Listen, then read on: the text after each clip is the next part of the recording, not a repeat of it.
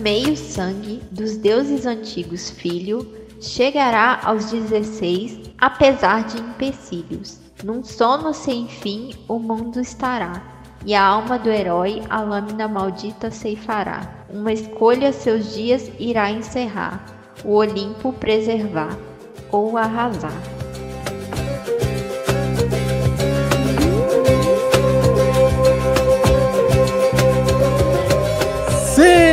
Começando mais um Qualidade Questionável. Eu sou o Guilherme Brasil e hoje eu estou na presença destes quatro semideuses aqui para gastar todas as terminologias de pré-adolescente de Tumblr, fã de livro de magiazinha, porque hoje nós iremos, ó, nós iremos quebrar barreiras nessa internet, porque nós vamos ser o primeiro podcast brasileiro, não pesquise, nós vamos ser o primeiro podcast nós vamos ser o primeiro podcast brasileiro a falar sobre Percy Jackson e os Olimpianos. Brasil, tal como o WandaVision, é o primeiro que importa. Exatamente.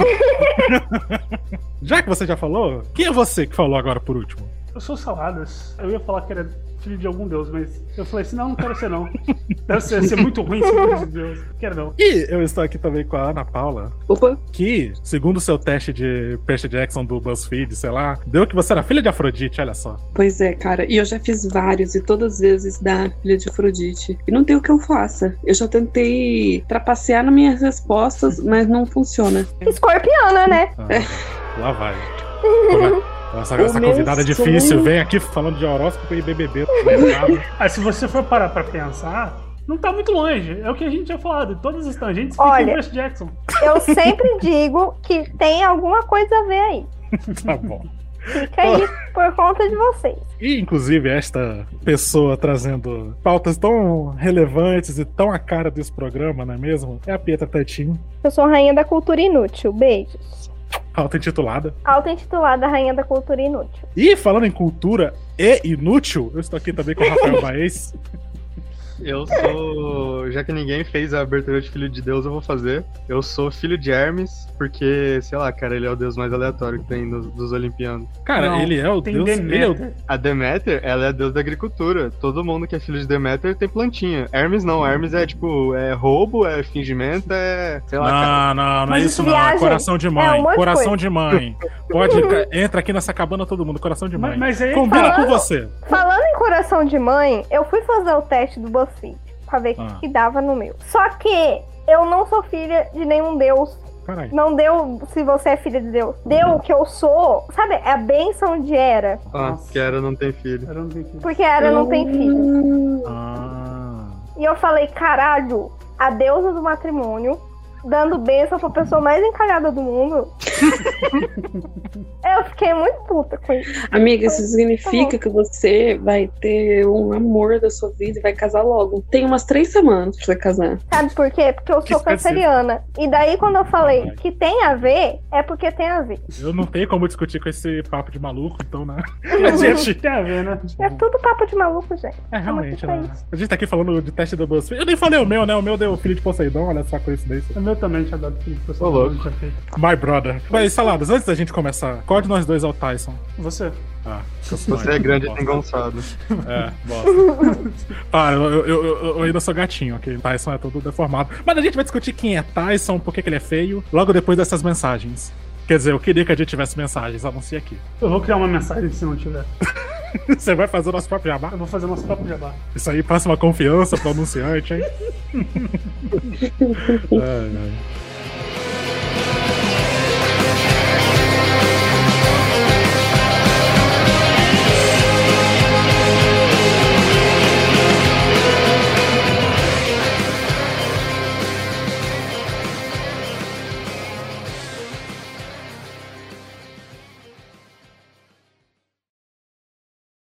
Você irá para o oeste e enfrentará o Deus que se tornou desleal. Você irá encontrar o que foi roubado e o verá devolvido em segurança. Você será traído por aquele que chama de amigo e no fim irá fracassar em salvar o que mais importa.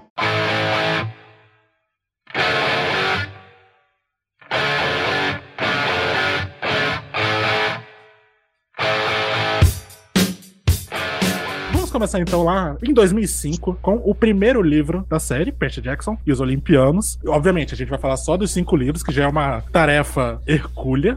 Fica aí a piada. Hoje, e eu acabei de perceber que eu falei no desafio que eu falei que ia fazer esse programa, que eu já falei Percy Jackson. É, então, eu tinha, percebido, eu tinha percebido isso, mas eu não quis estragar a sua alegria. Ah, tudo bem. Cara, corta depois e pronto. Ninguém nunca vai saber. É, é literalmente na abertura, cara. Quanto menos trabalho pra mim, melhor que isso aqui vai dar longo, eu não quero mexer muito. Mas, a gente vai falar hoje só do Percy Jackson e os Olimpianos, que é a primeira série escrita pelo Rick Riordan, Riordan, Riordan, do jeito que você É quiser falar.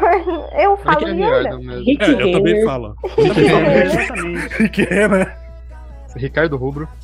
Ricardo Eletro, Caralho, Richard Ramussen. Nossa, que foco incrível, mano. Esse Incrível. E a gente falando, não, vai ser na Chibata. Vai, ser na Vai, Chibata. vai sim, foda. acredito sim. A que, gente que começa... Richard Rasmussen tem a ver com o Percy Jackson? Biologia. o Biologia. Pura Biologia biologia. eu vou te falar, eu vou te falar o que, tem a ver. O Richard Rasmussen, ele tem aquele gif da pororoca. Pororoca! Que ele é atacado por uma maré. Exato, aquilo ali, aque- ele fugindo, é o Ares fugindo do Percy Jackson, cara. Ó, ô, ô, Salada, já fica aí a, a dica da capa, da arte da capa. Colocar embora. Em vez do galho, você bota a espadinha, né? Ai, meu Deus. Hoje promete. Senhor. Hoje, hoje promete. Hoje vai dar bom, hoje vai dar bom. Mas tá. A gente começa ali no Percy Jackson e o Ladrão de Raios, que inclusive eu já estabeleço a regra aqui que a gente não vai falar do filme e nem do musical. Claro que vamos. Eu não poderia falar do musical nem se eu quisesse, porque eu não assisti. Eu assisti. Amiga, não vale a pena mesmo. Não vale a você não pena. quer fazer isso com você. Não vale a pena. Mas. É Vale a porque eu acho que eu fiquei tão isolada com o filme que é tipo. É. Amiga, o musical é melhor que o livro. filme. É melhor que o filme. não o Isso, livro. né, cara? Eu acho que, se- sei lá, se eu fizer um teatro de meia sozinho aqui em casa, fica melhor. Não, com certeza, Ficaria. tá ligado? Olha aqui, o musical foi melhor que o filme e o orçamento do musical foi de 3 reais, amiga. Foi melhor que o filme. Reais. Ou seja, o dobro de um episódio de Doctor Who, basicamente. mas, mas tá, tá. Eu, eu tô falando isso do musical, mas é porque eu quero mais que a gente foque nos livros. Não. Mas eu tenho que admitir que o musical, ele pega o clima dos livros. Sim. Aquela sensação, aquele contexto do Rick Riordan. Porque o que, que eu acho legal? O que me convenceu a, ler o Percy Jackson quando eu tinha lá o, o quê? Eu tinha 14 anos. Eu comecei a ler assim porque eu tava meio órfão de Harry Potter. Harry Potter tinha acabado de acabar, né? Sim, Tudão. foi exatamente assim. A maioria, né? E aí a gente descobriu que é Harry Potter de curto alcance, basicamente. O- cara, eu fiquei porque era Harry Potter com deuses gregos. E eu sempre amei a mitologia desde que eu era criança. Sim, Então, é pra mim, foi uma sim. realização. O primeiro contato de todo mundo aqui com certeza foi Hércules da Disney, né? Obviamente. Com certeza. Eu acho que antes da Hércules da Disney eu vi aquele Hércules live action que passava na Band. O da Xena? O da Xena? É, esse, esse mesmo. Nossa senhora. Nossa. Nossa senhora. Esse cara, inclusive, foi pra mim. Esse cara, ele tá arruinado pra sempre como Hércules pra mim, porque ele fez espartalhões depois. Hoje te saudamos, senhor homossexual latente ansioso. Homossexual latente ansioso! É ele? É ele? Eu tô falando. Ele é o cara que Deus. morre com um ranho e pus no nariz. Cara. Nossa, nossa, nossa, que horrível. É. Aí. Nossa. Mas tem essa série de livros infantos juvenis, extremamente carismática. E que eu acho que funciona absurdamente bem enquanto uma série de livros infantos juvenis. Por quê? Porque você vê claramente que a fórmula da J.K. Rowling, que nem é tanto da J.K. Rowling, aquela fórmula de você escrever um herói trágico, que é o escolhido e que tem dois amigos que se encaixam em certos arquétipos, um ambiente que vai nutrir esse potencial dele. Isso não é da J.K. Rowling, mas É, eu ela quero- meio eu que quero- popularizou. Eu quero entender por que você tá falando de, de Senhor dos Anéis. Pode crer. Eu nem falei dos Nazgûl e dos Dementadores, né? É. Mas, Sem contar que, né, tudo que a J.K. fez basicamente foi tirado. cara, aí que tá. Harry Potter, né? é uma fra- Harry Potter é uma franquia muito interessante, porque é a franquia que não foi escrita por ninguém, simplesmente apareceu.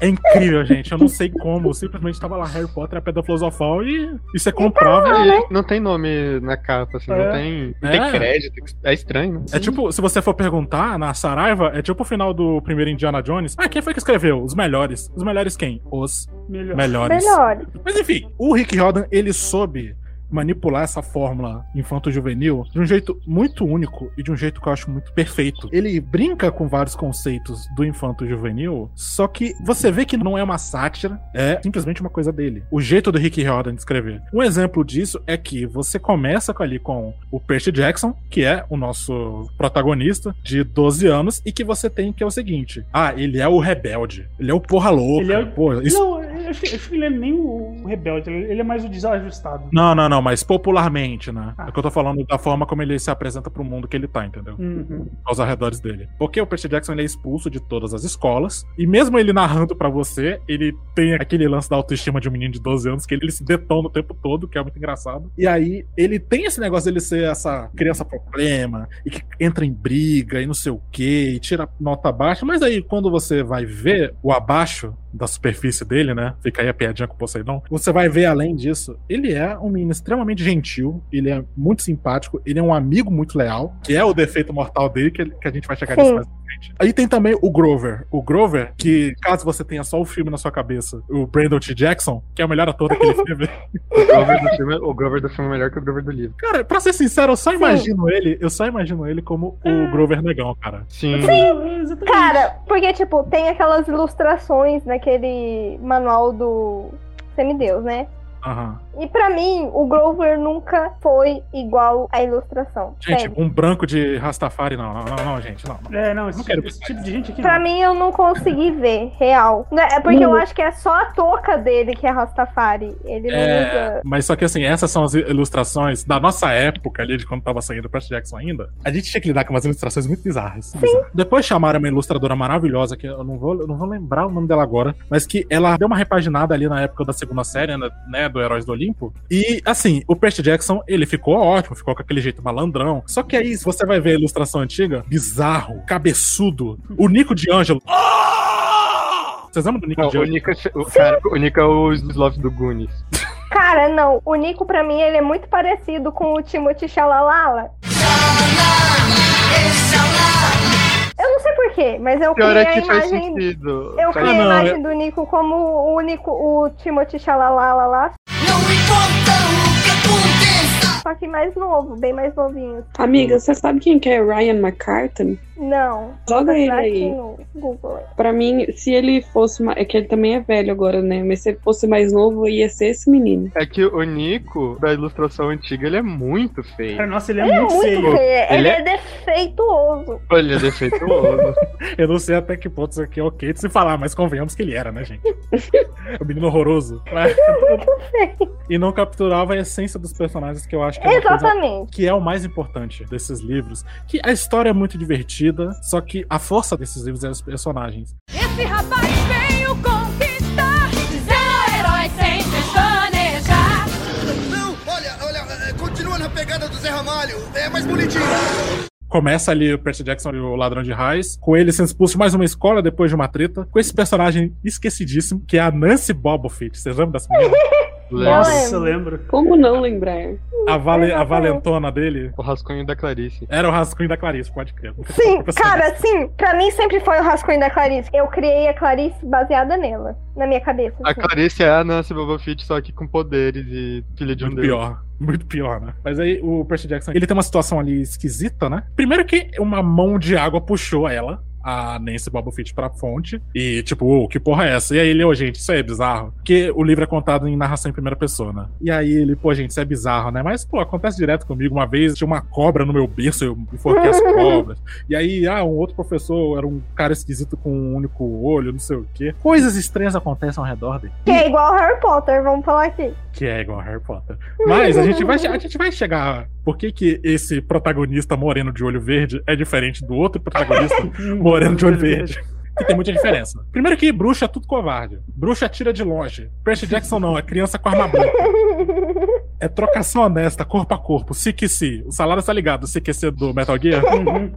Exatamente. Você tem que lembrar do básico do CQC. Mas ele tem ali aquela situação com a professora dele, a senhora Dodds, uma fúria, né? E aí, o que que está acontecendo? Que porra é essa que estamos descrevendo aqui? Percy Jackson é filho, um filho proibido do deus do mar, Poseidon. Filho proibido por quê? Porque Zeus, Poseidon e Hades não podiam ter filhos, porque da última vez fica implícito que Hitler era filho de Hades. Então, Eu acho que não fica nem implícito, eu acho que falam mesmo. é, falam. É, não, tipo que assim, o, o Eisenhower era de eles- Deus. Ele fala assim, Eu acho que eles não citam o nome. é, não citam o nome. Ele fala, ah, Mas um, falam um dos meus filhos que foi a do, do outro lado, É, né? é, os comandantes da Segunda Guerra eram os filhos de Hades É. contra os filhos de Zeus e Poseidon, alguma coisa assim. Cara, eu votei pra mim assim que o Winston Churchill era filho de Zeus, porque eu não quero imaginar ele como um filho do deus do mar, porque aí teria o Winston Churchill de roupa de banho, entendeu? Não é- não é legal. Cara, mas eu- legal. Cara, eu- que eu- faz muito horrível. mais sentido do que o Roosevelt.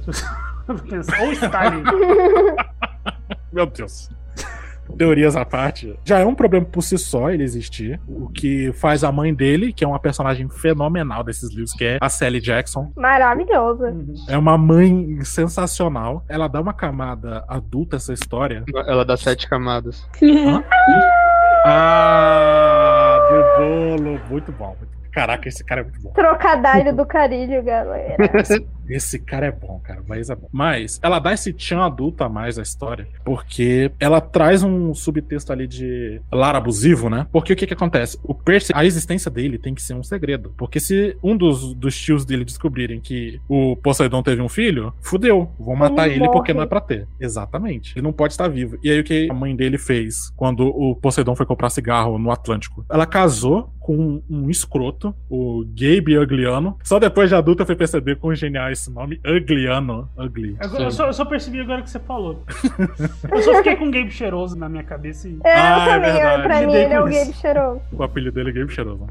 que é um cara extremamente escroto, que você descobre no final do primeiro livro que ele tava batendo na mãe dele. E por que que ela casou com esse cara? Porque os mortais, né, eles emitem um cheiro e os semideuses têm outro. Uhum. Só que o É. cheiro de semideus do Percy é muito forte, porque ele é filho de um deus muito forte. Então o que que acontece? O Gabe Agliano, ele era um ser humano tão desprezível, tão lixoso, que o cheiro dele mascarava o do Percy e escondia. Só que aí chega aquela fase do semideus, que já é outro clichê, né, que eu tô citando vários clichês aqui. Ele entra na puberdade e o cheiro dele fica mais forte. Todo mundo sabe disso. É verdade. Essa fase é horrível, né, gente? São os hormônios divinos. Os hormônios divinos. é, os pra mim hormônios. que é isso. Mas então, eu ia falar que esse é outro clichêzão dessa série, porque, por exemplo, no X-Men também tem isso, né, da puberdade. É. Desse simbólico dos poderes e tal. Exatamente. Nesse- Ah, mas Mas É, tipo, toda vez que você for fazer literatura infantil, juvenil, você vai falar de poderes e. Não. de adolescente. Gente, tá todo mundo aqui porque a gente gosta desses clichês. Sim. eu. Se eu não gostasse, não tava. Eu Então não, resolvi. se eu não Tava gostasse, eu não todo mundo aqui. todos os livros. Tava todo mundo aqui, abraçadinho no livro, sacudindo a perninha, com um beijinho de Annabeth e Pierce, todas as vezes. volte vivo, cabeça de alga. Ai, meu Deus. Não se adiante, não se adiante. A gente vai chegar lá. A gente vai chegar nessa novela. Essa novela que é Pierce e Annabeth. Eu amo a novela. Oi, oi, oi. Oi, oi, oi. Ótimo, desculpa pra usar essa aqui agora. Mas enfim, o cheiro dele mascarava o Percy, só que não dá de fazer isso pra sempre, porque a normalidade anormal do Percy Jackson, ela é sacudida quando o... Por que que é esse título, né? O Ladrão de Raios. Roubaram o raio mestre de Zeus, que é o que dá os poderzinhos elétricos dele, mais ou menos. Eu não entendo muito bem como é que funciona esse lance do É, é raio, tipo, é mas... tipo assim, é, é a arma simbólica dele, basicamente. Ele, ele tem o poder do- dos saios. É tipo o tridente do Poseidon. É, Não, não, não, não. Tipo a coroa de Netuno do Bob Esponja. coroa de- Careca. Careca.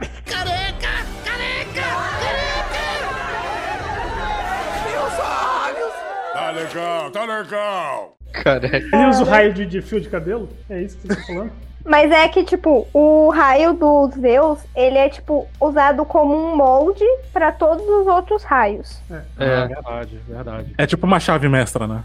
Isso, é tipo, Caveira. eles fazem todos os raios que ele usa de poderzinho, de heróizinho soltando poderzinho, é feito desse mesmo raio mestre. E, cara, eu acho que não só isso também, eu acho que é também uma questão, porque os deuses, a gente vai descobrindo nesses livros que os poderes deles, é a- até a própria existência, depende de simbologia. Sim. Porque outra inspiração muito grande pra esses livros, eu acho que também foi deuses americanos. Porque tem esse negócio do Deus existir por causa do conceito dele, né? O quanto os mortais reverenciam, porque as raízes da Grécia se estendem por toda a civilização ocidental. Então, Ah, Eu não, eu não gosto muito dessa parte da história, mas tudo bem. Ué, por quê? É que assim, né? Essa parada de os Grécia Ocidental é uma parada. Muito centrado nos Estados Unidos. E eu fico, tá, então tá bom. É, é, tipo, e, e não só isso, também tem uma parada que essa parada de, de Ocidente, esse mito do Ocidente é uma parada meio nazista, né? Toa usavam a águia, de, a águia né, ali como. É, inclusive, eu acho que o Riordan percebeu isso e não, não falou sobre isso até o último livro, né? É, não insistiu tanto. Mas, É. cara, eu Assim, entendo a inocência. eu- eu Eu, entendo- entendo a inocência do que ele tá fazendo sim, ali. sim. entendeu? Não, eu Então, vou falar assim, eu entendo ele, porque, tipo assim, os americanos e europeus são ensinados isso desde sempre, tá ligado? Que existe um mito do Ocidente, que é uma grande mentira. Que, tipo, ah, o Ocidente, que desde, desde a Grécia Antiga e vai até os dias de hoje, tá ligado? Mas, tipo assim, é, geralmente o Ocidente é usado pra definir um inimigo e, e é isso aí. É, pois é. Tanto é que lá na frente, né, nos, nos livros mais recentes, ele colocou personagens do Oriente Médio até, né? Uhum. Que, né, precisa. Mesmo as crônicas do Kane depois. Sim, sim. Ele lida com esse negócio de ancestralidade melhor até. Mas um dia a gente fala disso. O lance era, além desse papo de comunista safado dos salados, Do you have the time to listen to me whine about nothing? Todo mundo aqui é comunista, não adianta negar. vale por você. A, a Ana é a maior eleitora do Sérgio Moro. Amiga, Eu vou voto. fazer campanha pra ele na próxima eleição. Eu voto Boa. no Partido Novo. Meu Deus do céu. Cara, sério, essas partes tem que cortar, porque eu tenho muito medo de alguém achar que é verdade. Não, não. Eu não sei porque na hora que eu tento cortar, o arquivo não some, Ana. É estranho. Ana out of context. Esse rapaz veio herói sem pestanejar. Não, olha, olha, é, continua na pegada do Zé Ramalho. É mais bonitinho. O Percy Jackson é perseguido por esses monstros que estão atrás do raio. E aí também ficam achando que ele é maluco porque a professora nunca existiu, né? Vocês lembram disso? Sim, Uhum. sim. Sim. Depois você vai entender que o Chiron, que era o professor Burner na época, ele meio que controlou essa névoa pro, pra galera não lembrar dele. Pra mim, isso aí é Gaslight o nome. É guerra. Isso que eu ia falar, tá ligado? Você imagina, você imagina como, é que, como é que fica a cabeça de- dessas crianças. Eu vi um monstro, não, você não viu, cala a boca. Você tá ficando doido. Você tá ficando Fica maluco, quieto. não existe isso. É a sua, é a sua TDAH que tá fazendo você imaginar isso aí. Quantos filhos de mortais foram parar no psiquiatra porque estudavam com semideuses? Não, porque estiveram no caminho do Percy Jackson, no caso. Qual que é o negócio? Eu vou resumir logo a premissa geral, que é Percy Jackson faz merda ao longo dos Estados Unidos. Esse Eu tenho pra mim que é fazem merda com Percy Jackson ao longo dos Estados Unidos. Também, mas como Mas, amiga, faz- vamos combinar que ele não se ajuda.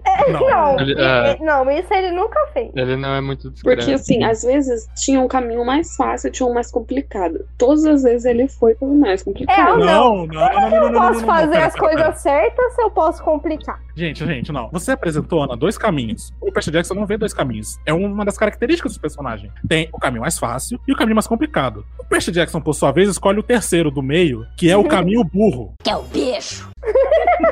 Ele é um, ele é adepto ao caminho Parece eu fazendo a minha Ouvira- vida, minhas escolhas de vida. Parece eu fazer minha vida também. Ai, ai, vou fazer jornalismo em outra cidade. Vou fazer computação. Vai dar Cara, o meu plano pra esse ano, time. Ninguém tem uma coisa mais aleatória que o meu Você vai plano fugir esse desse país. Você vai fugir desse país, tá ótimo. Cara, parece uma ideia bem melhor do que a gente falou aqui até agora. Eu Pois posso é. ser vendido pelo tráfico humano. Vai que você dá sorte e consegue um príncipe árabe muito legal. Quê? Mas enfim. E começou aquele pipo, aquele. Acho que é um diabinho que fica nos microfones, tá ligado? No meu não tem ninguém, não. eu Acabei de ver. eu Tô olhando pra ele agora. É só as vozes da minha cabeça, né? Cara, talvez você tenha TDAH. Na verdade, eu tenho. Isso aí foi até uma das coisas que me atraiu no Percy Jackson, porque TDAH, antes do Percy Jackson, ele meio que. Você não tinha muitos heróis com isso. Eu não tô dizendo que é um lance super representativo, mas eu acho interessante o jeito que o Rick Riordan usa isso, porque as problemáticas de aprendizagem dos semideuses, que a maioria deles tem, né? Não é uma regra em si, mas a maioria tem. É, transtorno de déficit de atenção e hiperatividade e dislexia. E por quê? Olha que interessante. O transtorno de déficit de atenção é instinto de guerreiro deles pra se manter Alerta. e a dislexia é porque o cérebro deles é programado pra ler grego e não inglês, que eu acho muito legal. Sim. Nunca me adiantou de nada eu não sei ler grego e eu sou lerdo, então, né? É. Inclusive, isso aí foi porque o filho do Rick, acho que o filho mais velho dele, ele tem, né, TDAH e dislexia, e o Rick queria, tipo, aquele rolê clássico de autor escreve um livro pros filhos e não um livro pra ficar famoso entre crianças, e acaba ficando famoso entre crianças. Que ele colocou, ah, vou fazer um herói que tem as características que deixam meu filho inseguro, que são TDAH e dislexia. Um negócio bem fofo da parte dele. Uhum. O Rick é um cara incrível. E graças a Deus ele tá mexendo na série. Amém. Graças a Deus. Amém. Cara, a premissa geral dos livros é bem simples, até facilita a nossa vida aqui. Mas o do ladrão de raiz é isso, depois desse gaslighting todo aí que eles escreveram. que Você nunca mais vai ver esse livro Nós, mesma nós luz. estamos aqui pra destruir suas imaginações. Que horrível. Ele é levado pra Hogwarts desse universo, que é o acampamento Meio Sangue. Que é um acampamento com um nome aparentemente racista, que Meio Sangue não é um nome legal. É um nome legal. Off-Blood. Half-Blood até mudaram. É o enigma do acampamento, tá ligado? Já que não pode. É, é, hoje é só. Off-Blood Camp. É um campo de O maior concentração. plot twist é que, na verdade, o acampamento é visível, mas não precisam disfarçar, porque todo mundo acha que é só um acampamento de nazistas. Meu Deus. Nossa senhora! Eu não tava esperando. Geralmente a Ana não. Eu não- consegue falar essas coisas. Eu acho, eu acho que esse é o headcanon da Ana Paula. Eu não tava esperando por isso, Eu Ana também Paula. não. Pois é, esse silêncio é apreensivo, né, cara? Tava tinha atenção no ar. Gente, chega de, chega de falar de nazismo aqui, pelo amor de Deus, cara. O Qualidade Questionável reitera que nós não temos qualquer tipo de simpatia pelos ideais nazistas. Ai, ai. Mas ele é levado pra esse acampamento no corre, né? Porque ele tava com a mãe dele num chalezinho, whatever. São perseguidos por um minotauro. E aí a gente tem a primeira grande cena que prova que o Percy Jackson é um menino de 12 anos com 115 quilos de bagos entre as pernas. Esse moleque é muito brabo. O moleque, ele matou um minotauro, um fucking minotauro dando Um mortal. fucking Minotauro, véi. Sabe o que é pior? É que você lê essa cena pela perspectiva do Percy. E, tipo, pro Percy foi super. Ah, aconteceu isso, matei um Minotauro. Tá bom, ah, então tá bom. Agora eu vou resgatar minha mãe. Ele fala pro acampamento Meio Sangue e todo mundo surta com isso. E ele fica. Ué, gente, vocês não matam um minotauro por dia aqui? né? É, exatamente. Ele fica. Como assim vocês nunca mataram um Minotauro, né? É incrível que assim, o Percy, ele não sabe nada de mitologia grega. E ele, Uma ele precisa ou que outra ali. É, Uma coisa ou outra ali do. Não, do gente, não é uma coisa ou outra. Ele não sabe nada. Nem aquelas coisas que a gente sabe, que a gente aprendeu de história no ensino fundamental. O guri é burro, gente. ele precisa que ensinem Ele lembra, né, sabe cara? ele lembra deuses. vagamente. Ele sabe Não, o nome ele- dos deuses. Esse Não, gente, Ele é ele lembra- de tudo, gente. Não dá. Vocês estão sendo muito injustos com o coitado do Percy Jackson. Ele Eu também aprendeu. acho. Eu tô do Ele- lado do Brasil. O meu lado é sempre o lado certo, todo mundo sabe disso. Exceto quando não é, né? Exceto quando ele tá errado. Eu nunca errado. Mas, o que, que torna o Percy Jackson tão legal? Ele é um herói improvisativo com muito pouco recurso. Mesmo ele sendo tão fodido, tão poderoso assim, não é como se ele tivesse muita noção de como usar esse poder todo. Principalmente nos primeiros livros, que ele ainda é uma criança. O lance é que ele sabe o bastante de mitologia grega pra não ser pulverizado falando uma coisa errada. Menos quando ele quer ser petulante de propósito, né? Que, que eu gosto dele em pares. Eu tô falando Ele sobre go... Não, mas o problema é, ele gosta de ser petulante. ele ele- tem gosto, ele É, ele sente o faz de gosto na ele boca de dele. Ele É gosta de ser petulante, ele adora. Gente, eu fico pensando que, tipo, eu convivendo com um adolescente igual a ele, velho, eu tinha mandado calar a boca muitas vezes. Cara, ô, escuta o que você tá falando. Só fala merda, né, mano? A Annabeth faz isso, né? É por isso que eu acho que tem um equilíbrio entre os dois. É por causa disso. Exato. É aquele famoso tipo de chip. Já, hoje, hoje é o dia da gente fingir que é adolescente, que não tem 30 anos nas costas quase. Mano, Mas é- a gente tá falando de Percy Jackson. A É, gente, é outro A gente já passou desse. A gente já passou desse. Desse, De qualquer tipo de maturidade, né? Exatamente. Cara, tem aquela dinâmica, né? Que é o personagem que é um gênio e maduro, e tem o idiota completo. É essa a dinâmica. Porque quem que é essa Anabeth que a gente tá aqui falando? A Anabeth é a filha de Atena que o Percy Jackson conhece. Nos primeiros minutos dele, quando ele acorda no acampamento, né, cara? É o famoso você baba enquanto dorme. Você baba enquanto dorme. Eu amo essa cena. Que flerte. de um lindo, de um lindo, Amor. de um lindo amor. Esse rapaz veio conquistar,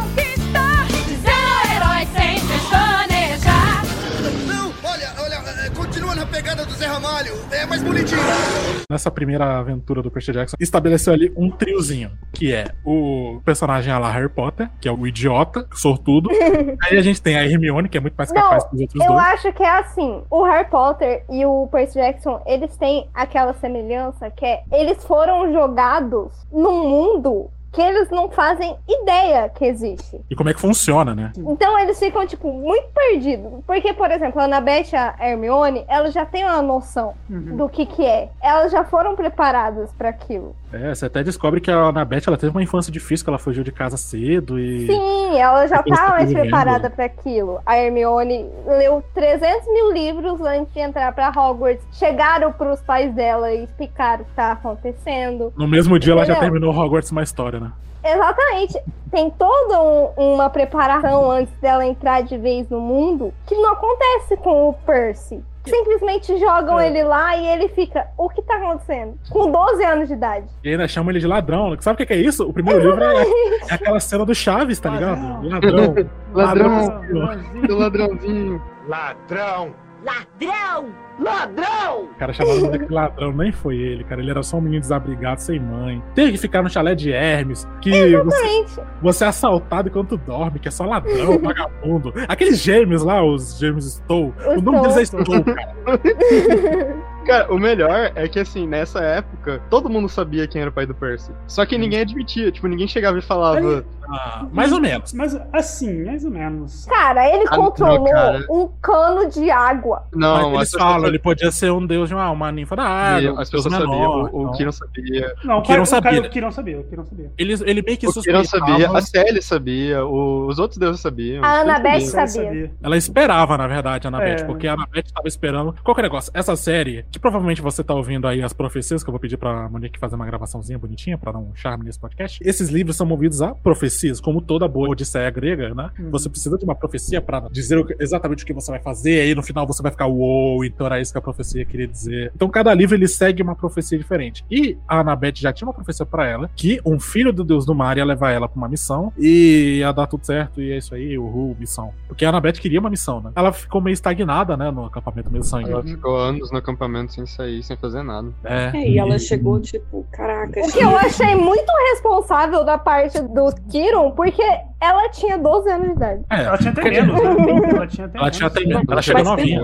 É. tipo, ela chegou lá, ela já tinha feito um monte de coisa, tipo, já chegou depois de viajar um, um pedação do país fugindo de monstro e tal, com os colegas dela, pra chegar lá e falar, ah, então beleza, agora fica aí sentado um pouco. Foi bom você ter mencionado o colega dela aí, porque a gente também é apresentado ao Luke Castellan, que é o conselheiro do, do chalé de Hermes, né? Hum. Que é o filho de Hermes e que tem ali uma, um ressentimentozinho com os deuses, é um papo meio torto, meio rancoroso. Mas sabe o que é que eu achei interessante? Obviamente, ah, se você já chegou até aqui, você já viu que a gente tá falando de spoiler à vontade, você pode spoiler aqui. Mas ele é o vilão da história. Ele é o vilão dessa. Quer dizer, ele é um vilão trágico ali, né? Mas, Ah enfim, o que, que eu acho interessante no Luke? Eu, na primeira vez que eu li esse livro, eu não suspeitava que ele ia ser vilão, sabia? Sabe por quê? Sabe o que, que eu achei? Eu achei que ele ia ser o colega que morre. Porque como ele tava sendo ali construído em volta do Percy, que ele era o cara que chegou, pô, cara, eu sei que é difícil, mas, pô, chega aí, eu vou te ensinar a usar a espada, né? E ele meio que viu que o Percy, ele tem um dom pra ser espadachim, né? Uhum. O único dom, né, do Percy Jackson mesmo, porque de resto, ele vai falando, né, nas primeiras semanas dele, Sim, que é maravilhoso. eu quase morri queimado na lava, é, os Pegasus me derrubam, e aí Que a- o pessoal da, da Arco e Flecha odeia ele que ele quase matou um monte de gente. e ele só sabe fazer cesta com as ninfas da água. É maravilhoso. Sim. Então, ou seja, ele é bom em cortar pessoas e fazer cestas. Você corta as pessoas e coloca na cesta. Por um momento eu tava pensando, eu não lembro do Percy jogando basquete, como assim? Ah,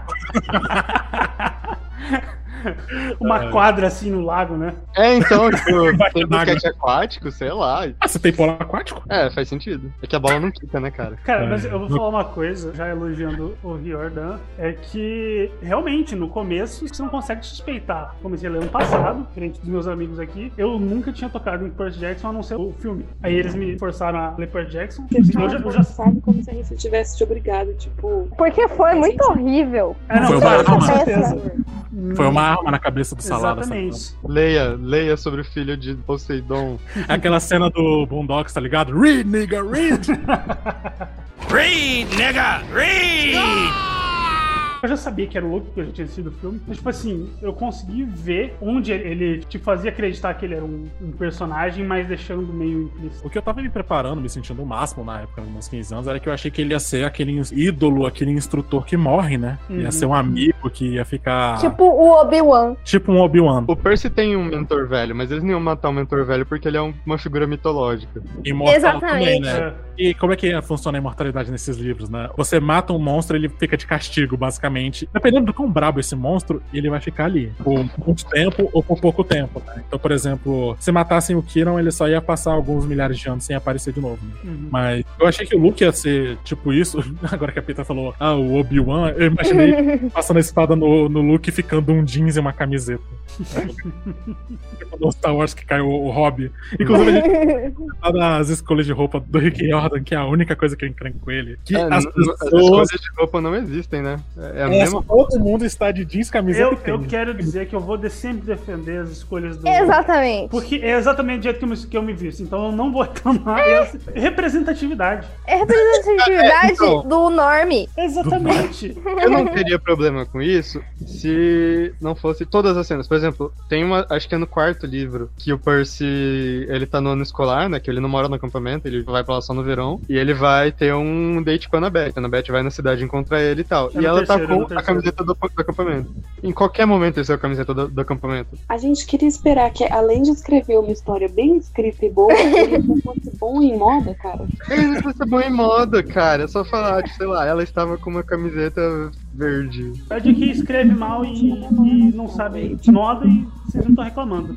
Fora o lance da moda do Rick Jordan, o primeiro livro, ele te apresenta muito bem todo esse universo, que ele é relativamente familiar se você já gosta de mitologia grega, mas ele vai te reintroduzindo, primeiro porque o Percy está descobrindo isso, e segundo porque é a mitologia grega que se escondeu nos Estados Unidos. Então, por exemplo, o Senhor D, né? Que é o Dionísio, que ele é o chefe, ele é o líder do acampamento, né? Ele é o diretor. Ele está sempre de blusa de leopardo, tá ligado? Ele, ele tá de castigo, porque ele fez merda e Zeus deixou de castigo o pai dele, né? Ele se envolveu com a ninfa Que não podia, que né? não podia, com a ninfa errada. Cara, todos eles se metem com a ninfa errada. É impressionante. É tudo uns assediador filha da puta, né, cara? Impressionante. Cara, é tudo se metendo com as ninfas erradas. Fico, É cara. mitologia grega, né? Graças a Deus eles minimizaram os deuses. Graças ao bom É, não. Porque pensa a terapia pra Talha. Descobriu que o pai dela fez o que fez, né? Mas enfim, o Dionísio tá de castigo e ele não pode beber vinho. Meu Deus do vinho pode tomar vinho e nem invocar vinho. Quando ele tenta fazer isso, aparece Coca Diet. O que é muito ruim, eu acho que devia ser coca normal, gente. Podia ser pelo menos aquela Coca Light da Lata Prata que parou de ser vendida, que eu adorava, cara. Nossa. Isso já é meio que te apresenta como é que vai ser o humor do Rick Riordan, que é um humor cínico. Ele às vezes minimiza muito a violência do que tá acontecendo com uma piadinha dessas. Mais na frente, um livro depois, né, que a gente já vai chegar lá, do Mar de Monstros, a gente descobre que a Hydra, quando você corta a cabeça dela, nasce uma lojinha de posto de gasolina. tipo, cortou uma cabeça, nasce outra cabeça e uma loja. Então, é basicamente aquela teoria do Subway, por que, que tem um Subway em toda esquina? Sim, aham. É, é. Esse rapaz veio conquistar, dizendo herói sem pestanejar. Não, olha, olha, é, continua na pegada do Zé Ramalho. É mais bonitinho. Ele é incumbido dessa tarefa de achar onde é que tá o raio de Zeus e falam pra ele o seguinte: tu acha pra ficar de boa, porque senão o que que acontece? O Zeus, como ele é um pirralho, ele vai culpar o teu pai, porque você não devia nem existir, e ele vai dizer que você roubou o raio. Então, você vai ter que achar essa merda. Ah, mas onde é que tá? Não sei. Vocês têm uma pista? Não. Te Se vira. vira, irmão. A, a gente sabe que você é uma criança de 12 anos, mas se vira, dá o seu jeito. Dá ele, teus pulos, irmão. E ele fica naquele desespero, né? E, porra, o que, que eu faço? E aí tudo que ele tem é a espada que o Kiron deu pra ele, que é uma caneta, a contracorrente, que é uma ideia genial. Ele tem uns tênis nada suspeitos que o, o Luke deu pra ele, com aquela armadilha de Dick Vigarista que o Luke preparou pra ele, né? Ele tem a Annabeth, o que já é muito bom, é levar uma bomba atômica pra uma briga de faca, né? Tá ótimo. E ele tem o Grover, que é parça e toca flauta. E um pacote de óleo. um pacote de óleo. E aí essa história deles atravessando os Estados Unidos em busca do raio. E aí que interessante, esse livro ele é bem episódico, né? Ok, vamos, Sim, aham. vamos parar aqui, vamos aprontar por aqui, vamos se fuder aqui. Aí a gente né? vai se fuder no próximo. Exato. Nesta jornada dele em direção ao inferno, que inclusive o filme foi muito esperto em usar Highway to Hell. Highway to Hell. Sim, eu adoro, cara. Ficou muito bom. Porque eles, ah, o maior merdeiro que quer que todo mundo se foda no Olimpo, que é o Hades, né? Então, vamos pro submundo. E onde é que é o submundo? Los Angeles. Cara, Obviamente. Obviamente. E aí eles têm que chegar em Los Angeles, só que chegar lá já é difícil por quê? É difícil eles usarem os meios de transporte público porque eles podem ser atacados e eles não querem arriscar a vida de ninguém. Que é exatamente o que eles fazem no E eles primeiro não ônibus, podem né? voar porque senão os Zeus matam e derrubam É. a. É. Porque o- uma constante nesses livros que o Percy não pode andar de avião. Porque é o, o território do. Nossa, do meu tio malvado, eu não posso andar de avião porque senão derruba. Mas tá, eles têm que chegar em Los Angeles. A primeira parada deles. Tipo, tá, a gente não vai falar todas, que não dá tempo. Mas uma das paradas mais icônicas do primeiro livro, que é o negócio de estátuas da tia M. Quem será que é essa M que faz estátuas? E eles idiotas só percebem depois. A Anabeth também é foda pra caralho. Ah, não. A, a- a- a grande sábia da mitologia Boa. grega não conseguiu pensar em quem poderia fazer isso. Sabe o que, que é? Ela é a maga com muita inteligência que rolou um no dado. Ela botou muita inteligência e nada de percepção. Ela é a maga miope. Cara, você é muito inteligente, mas você é um grande tapado. É, é. Enfim, eles encontram a Medusa. Tem ali uma treta com o Percy, né? Porque o pai dele é ex-namorado da Medusa, né? o Poseidon.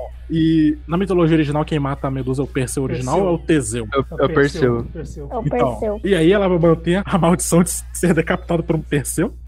E isso vira um. Ó, tipo, ó, o Rick Roda ele é muito safado. Ele, ó, o Percy Jackson agora tem a cabeça da Medusa, que nem no God of War, que você tem a cabeça da Medusa, pode ficar. Uhum. Acho que é do 2. Enfim, ele pega a cabeça da Medusa depois de uma luta cansativa pra caralho, que ele não pode olhar pra ela, né? Porque ele vira pedra. Tal qual um personagem injustiçado dessa franquia. O tio Ferdinando do Grover. Nossa, tadinho, cara. Coitado, cara. Coitado do bode. Ficou lá petrificado o resto da vida, cara. Tio Ferdinando. né? Que Ferdinando sofreu. Ferdinando. Mas o Percy fica puto com os deuses, ele tá naquela fúria a lá Kratos. Cara, o deus é tudo pau no cu Todo aqui semideus tem isso. Todo semideus tem. É, mas é que, é que o Kratos é o. Ele é o cara que chegou lá em cima, entendeu? Sim. Solta a rapariga, Zeus! Depois caiu de novo. E aí subiu de novo e caiu de novo. É. Mas enfim, adorei que já serviu pra ser um resumão de God of War, né? Porque eu acabei de falar todos os quatro jogos da franquia. Mas o Percy ele manda uma caixa com a Medusa, tipo, com os melhores desejos de Percy Jackson. E ele mandou pro, não sei, nonagésimo andar, né? Que é onde fica o Olimpo. O Olimpo é no topo do Empire State Building. Os locais que o Riordan escolhe são muito bons, né? Sim, cara, todos os locais, tipo, fazem parte da história que tá Uhum. acontecendo. É maravilhoso. O grande tema central dele é Deus se adaptando no contexto moderno diante dos olhos de um adolescente. Então, isso se mantém em todas as histórias dele, que ele escreve desse universo, e se mantém muito bem. Nunca. Você, é sempre uma forçada de barra que você acha engraçado, Uhum. mas que funciona. Tanto é que quando eles finalmente chegam pra entrar no mundo inferior, né? Que an- antes ele até encontra o Ares, né? Que ele tem aquele encontro de merda com a, com a Annabeth. Nossa. Que eles tinham que pegar. Eles tinham- Gente, essa parte é toda errada. Que eles têm o Hefesto, que é o corno que gosta de, de ser filmado sendo corno. E ele filmou o encontro do Ares com a. Cara, eu sempre achei isso. Eu sempre achei que, cara, Festa é muito voyeur do. Ele é o primeiro curto da história. Cara, Ele- eu- cara, eu ele é não entendo. demais, véi. Mas eu não entendo porque ele fica transmitindo, tá ligado? Ele gosta de ser corno, gente. Como- gente ele é, tipo assim, gente dele. não, não é só isso, tipo, ele gosta de ser e ainda gosta de mostrar pra todo mundo. Olha só. Olha Não, como eu ele- sou corno. Exato. Não, ele fala, tipo, haha, haha, agora eles se fuderam, todo mundo vai ver eles agora. Tipo, vai todo Aí, mundo tipo- desmaiar. Grande bosta, tá ligado? Ele que vai sair a piada de qualquer jeito. O cara é corno há mais de dois mil anos, gente. Pois é. O foda é que a mãe dele tacou ele do Olimpo e Exato. ele ganhou foi galha, não foi asa pra voar. Desça daí, seu corno, desça daí. Desça daí, galhudo, desça daí. Desça daí, seu corno, nunca que há. Você ganhou, foi galha, não foi asas pra voar. Desça daí, seu corno. Cara, Tá, coitado. vamos, depois a Enfim. gente zoa. Depois a gente zoa. Eles são pegos, uma teia e tudo mais. E o Percy Jackson tem aquele momento Katniss, né? De mandar todo mundo se fuder em live TV. Ah, nossa, muito bom. Esse moleque, esse É. Eu amei. Momento Smoker. Manda aqueles velhos a merda. Ai, ai. Tá bom, eu vou, eu vou ficar do lado do Baez. Desculpa, Ana, que é referência de One Piece, eu tenho que ficar do lado dele, entendeu? Eu vou ficar com a Katniss. Eu vou ficar com a Katniss também. Quem 3 a que é 2. Acho que tá até equilibrado. Esse rapaz veio conquistar, sendo herói sem pestanejar. Não, olha, olha, eh, continua na pegada do Zé Ramalho. É, é mais bonitinho. Eles chegam no mundo inferior, que é uma agência de, de talentos de Los Angeles, né? É é uma. Como é que é Record Company? Uma gravadora. Gravadora. É algo análogo assim, né? É meio que uma mistura de gravadora com agência de talentos.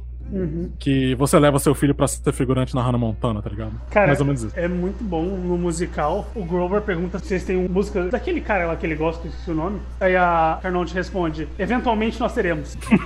Porque o cara vai chegar lá. Algum dia ele chega. É, mas antes da gente começar a gravar, eu tava muito preocupado de não lembrar dos livros direito, né? Agora a gente conversando, tô lembrando. A gente mas, lembra muito bem. Sim, tanto é que eu lembrei agora. Vocês lembram do Empório de Colchões? Sim. Sim. Cara, é não. muito. É muito esquecido. É uma aventurinha de 5 segundos antes pra eles descobrirem como é que chega nessa agência. E Aham. aí, acho que é a Anabeth que vence ele, né? O maluco Sim, que ela É. faz o cara deitar no colchão e daí ela estica o cara até a morte. Ah, tá. Uhum. Lembrei É. disso. Pera, pera, pera, pera, pera, bora voltar, volta, volta, porque a gente pulou Las Vegas.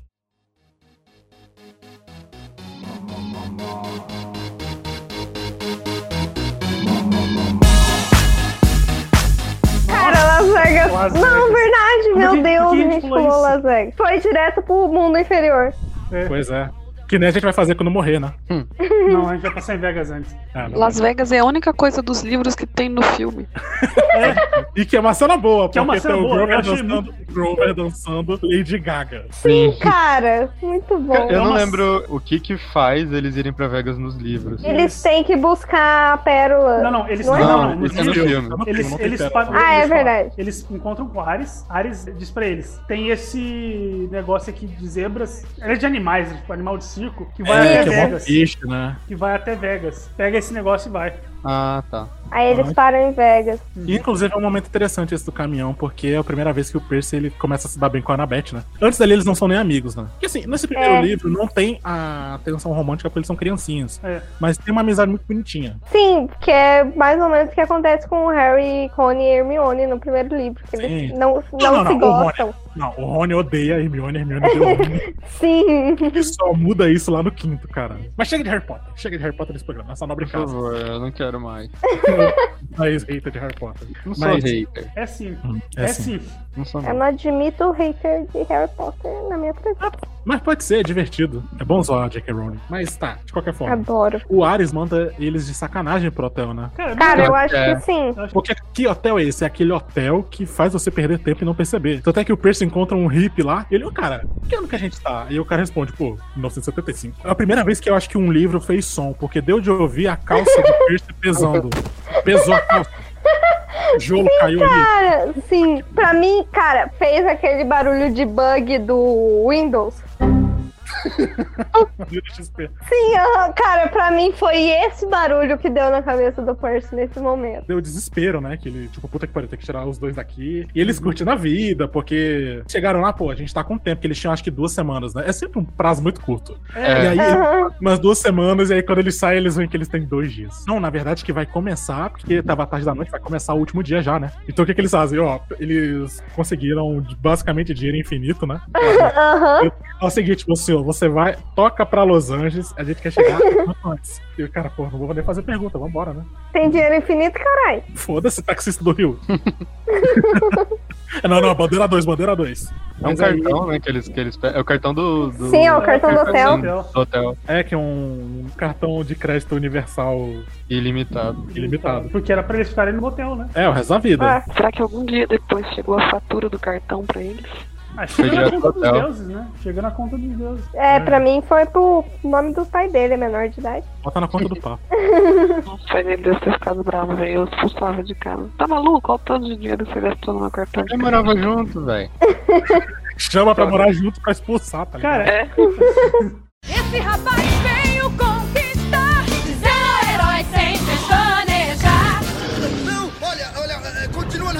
Zé Ramalho. É mais bonitinho. Tem uma cena que eu amo do filme dublado. Que é a do Raul Seixas. Que é, cara, que é a pegada do Zé Ramalho. Zé Ramalho. Que eu choro de rir.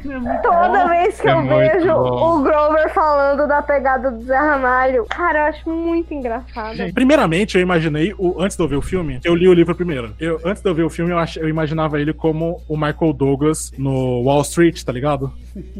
pra mim, esse era o Hades. Aí depois virou aquele. O Zé Ramalho, né? O Zé Ramalho. Aí pra mim sempre ficou o Zé Ramalho. Eu assisti o filme antes de ler o livro. Então, quando eu comecei a ler o livro, eu meio que misturei um pouco as coisas. Sim. E acabou que meu eyes virou o Gary Oldman. Meu Deus. Cara, olha, por favor, Disney, por favor. Chama. Eu chama. quero, eu quero- duas coisas pra, pra Disney: Gary Oldman pra Hades e Danny DeVito pra Dionísio. Perfeito. Cara, o Danny Ah. DeVito tem que ser o Dionísio, velho. Não tem outra. Não tem outro cara. Meu sonho. É o meu sonho. E o Logan Palerman tem que ser o Poseidon.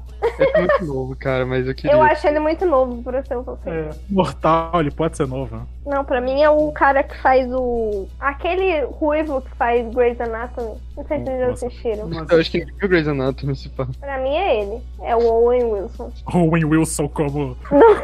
Não é o Owen Não. Wilson. Eu não sei o nome dele. Imagina uma pare... uma onda, um tsunami se formando, aí chega a cara É do que eu Owen conheço ele. Eu Ah. conheço ele naquele filme. É, O Casamento da Minha Melhor. Não é o Casamento da Minha Melhor Amiga. Amiga, ele é o que babava com a Cristina, né? Cara, eu nunca assisti Grey's Anatomy. Eu só sei que ele faz Grey's Anatomy. É porque o filme que eu assisti com ele é mais underground. É comédia romântica. O melhor amigo da noiva. Ele faz o melhor amigo da noiva. Chega, gente, chega, chega, chega, chega. Que é maravilhoso. Tá. A gente já perdeu muito tempo já no primeiro livro. A gente ainda nem chegou no segundo. A gente nem chegou naquele fininho que é o segundo. Vamos continuar. Tá bom, vai. É o continua. Patrick Dempsey. Não, é o Kevin McKidd. Kevin McKee.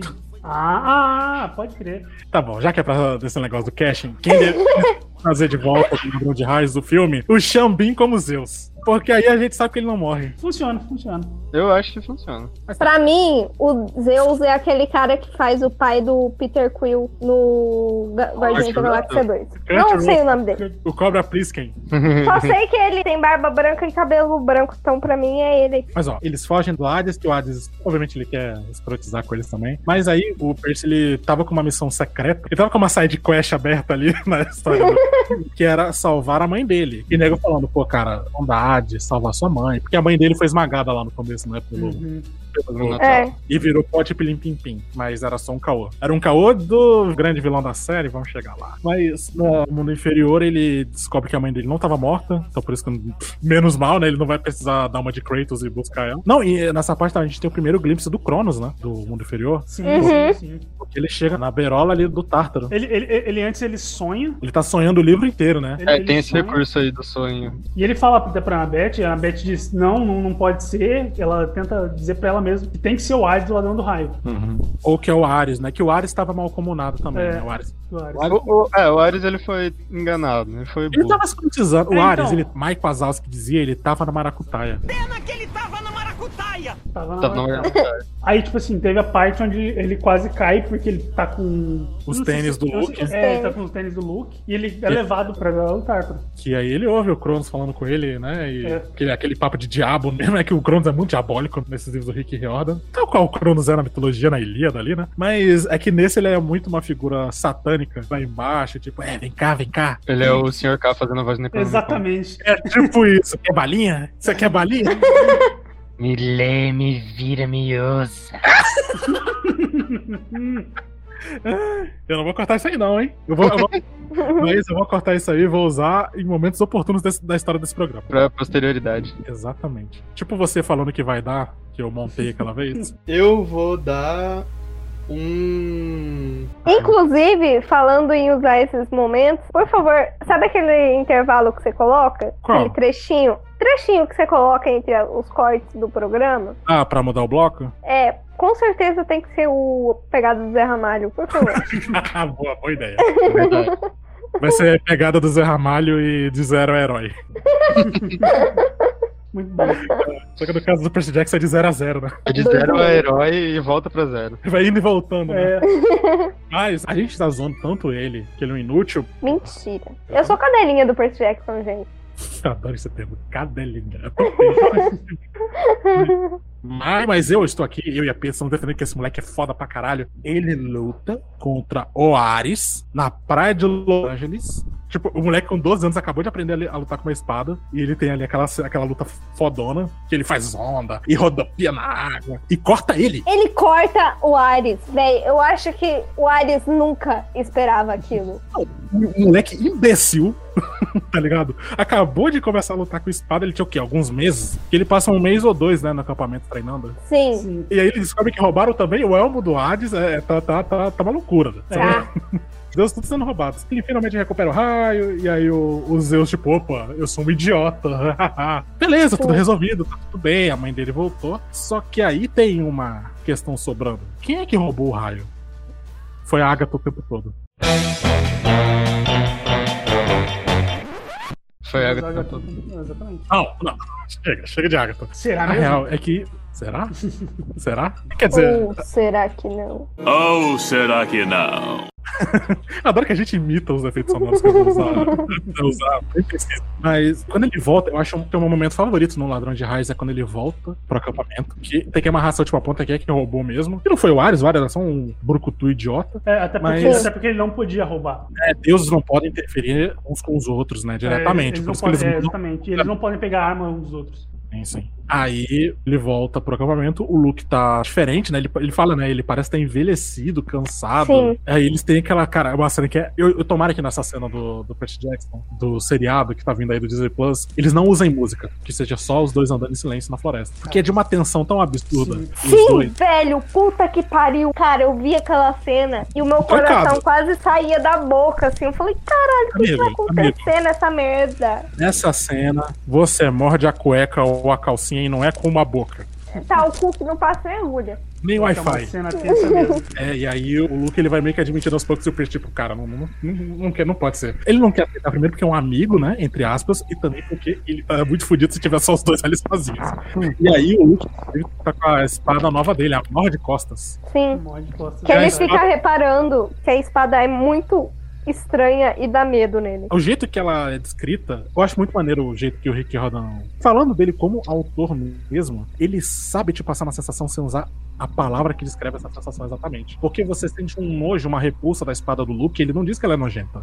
sabe? Sim. Ela é repugnante, porque é uma- ela é metade de aço, né, normal, e ela é Sim. metade de bronze, que a, a arma dos semideus são todas de bronze, né? É. Que é é pra aquela matar parada, né? Você pode matar tanto humanos quanto, quanto deuses, Quanto- né? É, e o nome dela, Morde Costas, é uma espada de traidor, de filho da puta. Uhum. Sabe? De apunhalar pelas costas. O Percy ele é envenenado, que um escorpião pica ele, e ele sobrevive na cagada. Tipo, na real, nessa parte do livro, fica bem claro que o Percy não tá nem um pouco pronto pra lutar com o Luke, que tem que comer um arroz com feijão ali, porque o Luke é muito Sim, e eu acho que é muito importante pro Percy mesmo perceber que ele não consegue lutar Uhum. contra o Luke sozinho. Sim, Sim, que ele precisa dos amigos dele, que ele precisa valorizar a educação que ele tá recebendo ali no acampamento. E que não é brincadeira, né? O momento que ele mais sofreu e que ele mais correu perigo no primeiro livro é com o amigo dele, né, cara? É bem, é bem pesado. Essa é a parte louca, tá ligado? Tipo, na profecia, diz, né, que ele vai ser traído por um amigo. E você passa o livro todo querendo entender quem vai trair ele. Quando acaba a missão e ninguém traiu E ele ninguém ainda, traiu.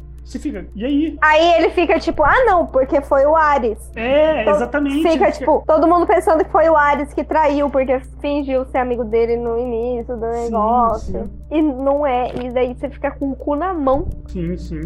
É uma cena mó tensa essa cena.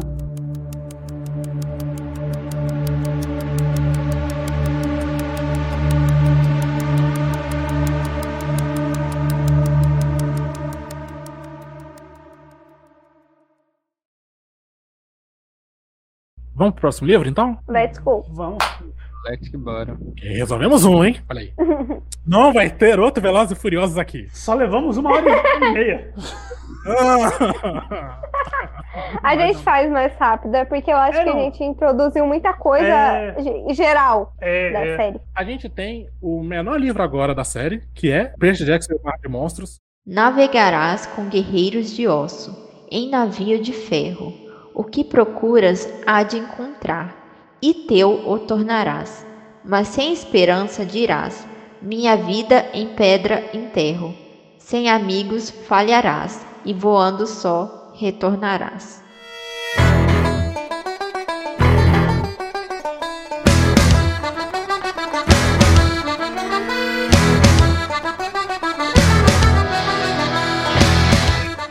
Na minha eu tenho que singela opinião, é o mais sem graça. Eu ia Eu também, isso. eu ia falar isso agora, que eu, eu realmente não gosto, eu acho meio dispensável. Tá, eu, eu gosto porque é Percy Jackson, tá lá. Eu realmente gosto. Mas é Tivesse- chato. Se não tivesse, não ia fazer diferença, né? É, É. então, qual que é a moral? É com o Percy Jackson de 13 anos, né? Ele é um pouquinho tempo depois do primeiro, que os livros são todos coladinhos, né? Uhum. Aham. Já é um Percy Jackson mais acostumado com o negócio dele ser um semideus. Que no primeiro ele é bem relutante, mas agora ele já, tipo, não, é isso aí, vambora. Ele tá mais independente até, né? Ele tá morando só com a mãe dele, porque o, o gay ele Ele- transformou em pedra. Eles mataram.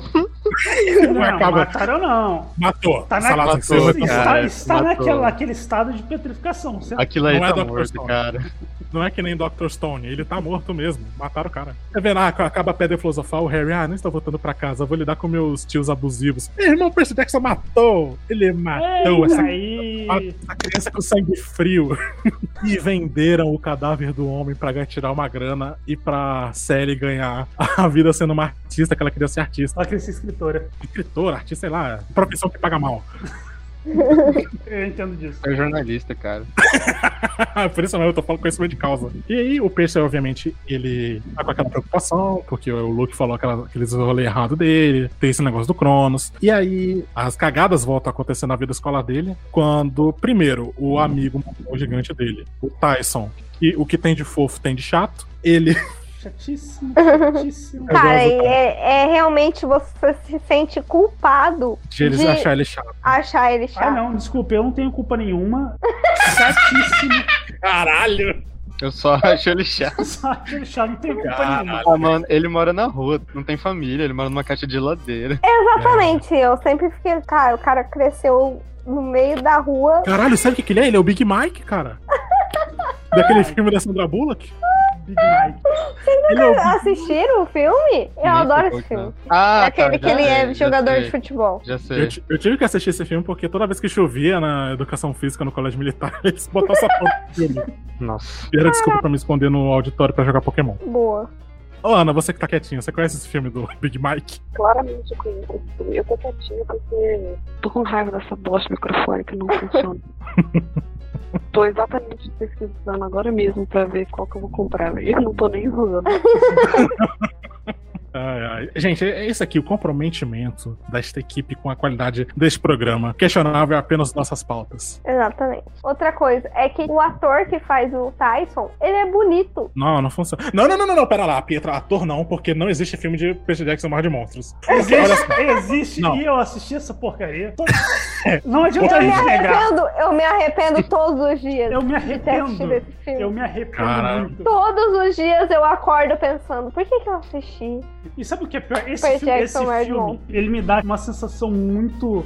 Como é que é? Ruim? Não, não, é- não é só ruim, tá ligado? É quando você tá, tipo, em dúvida em alguma coisa. Parece que você tá perdendo alguma coisa. Tá acontecendo alguma coisa, você não tá pegando no ar o que tá acontecendo. É porque assim, eu gosto É a muito. sua de- vida indo embora. Eu gosto muito de filme ruim. Eu gosto muito de Sim. filme ruim. Mas este filme, ele mexe comigo e por um lado é muito legal ver o quão ruim ele é, mas por outro você vê Percy Jackson sendo destruído ali. E Pior do é que no filme. Você vê Percy Jackson sendo desfacelado Exato. na sua frente, você fica sem poder fazer. Dá uma sensação de impotência. Exato. É como se estivessem batendo um amigo seu na sua frente, né? Sim, é bem isso. Cara, é muito isso, velho. Sabe o que é? Que na verdade, Percy Jackson já tava morto por causa do primeiro filme, que a gente gosta pela curiosidade de quão ruim ele é, né? O segundo, ele é, ele é insuportável. Ele, sabe o É que que eu porque o falo? primeiro ainda faz sentido. Sim, ele tem alguma. Ele tem alguma Ele tem coisa. um sentido. Ele Eles tem uma visão. cagaram tudo. Fizeram foda-se. Vou colocar essa parte aqui. Ah, não, não, gente, essa aqui, não. aqui. Chega, chega, o, filme chega. começa, o filme começa bem que, tipo assim, a regra que eles estabelecem no segundo filme é quebrada no primeiro. É muito bom isso. Eu não quero, não quero. Eu não quero. Eu só, só vou comentar Quero, isso. Vamos, vamos, vamos Chega. voltar pro livro, vamos voltar pro livro, que é melhor. Vamos voltar pro livro, vai. Peraí, eu tô meio catatônico aqui, eu tô segurando o choro. Esse rapaz veio conquistar,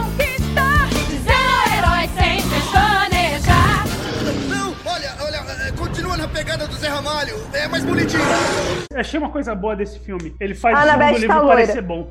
Grandes bosta aí, Petra.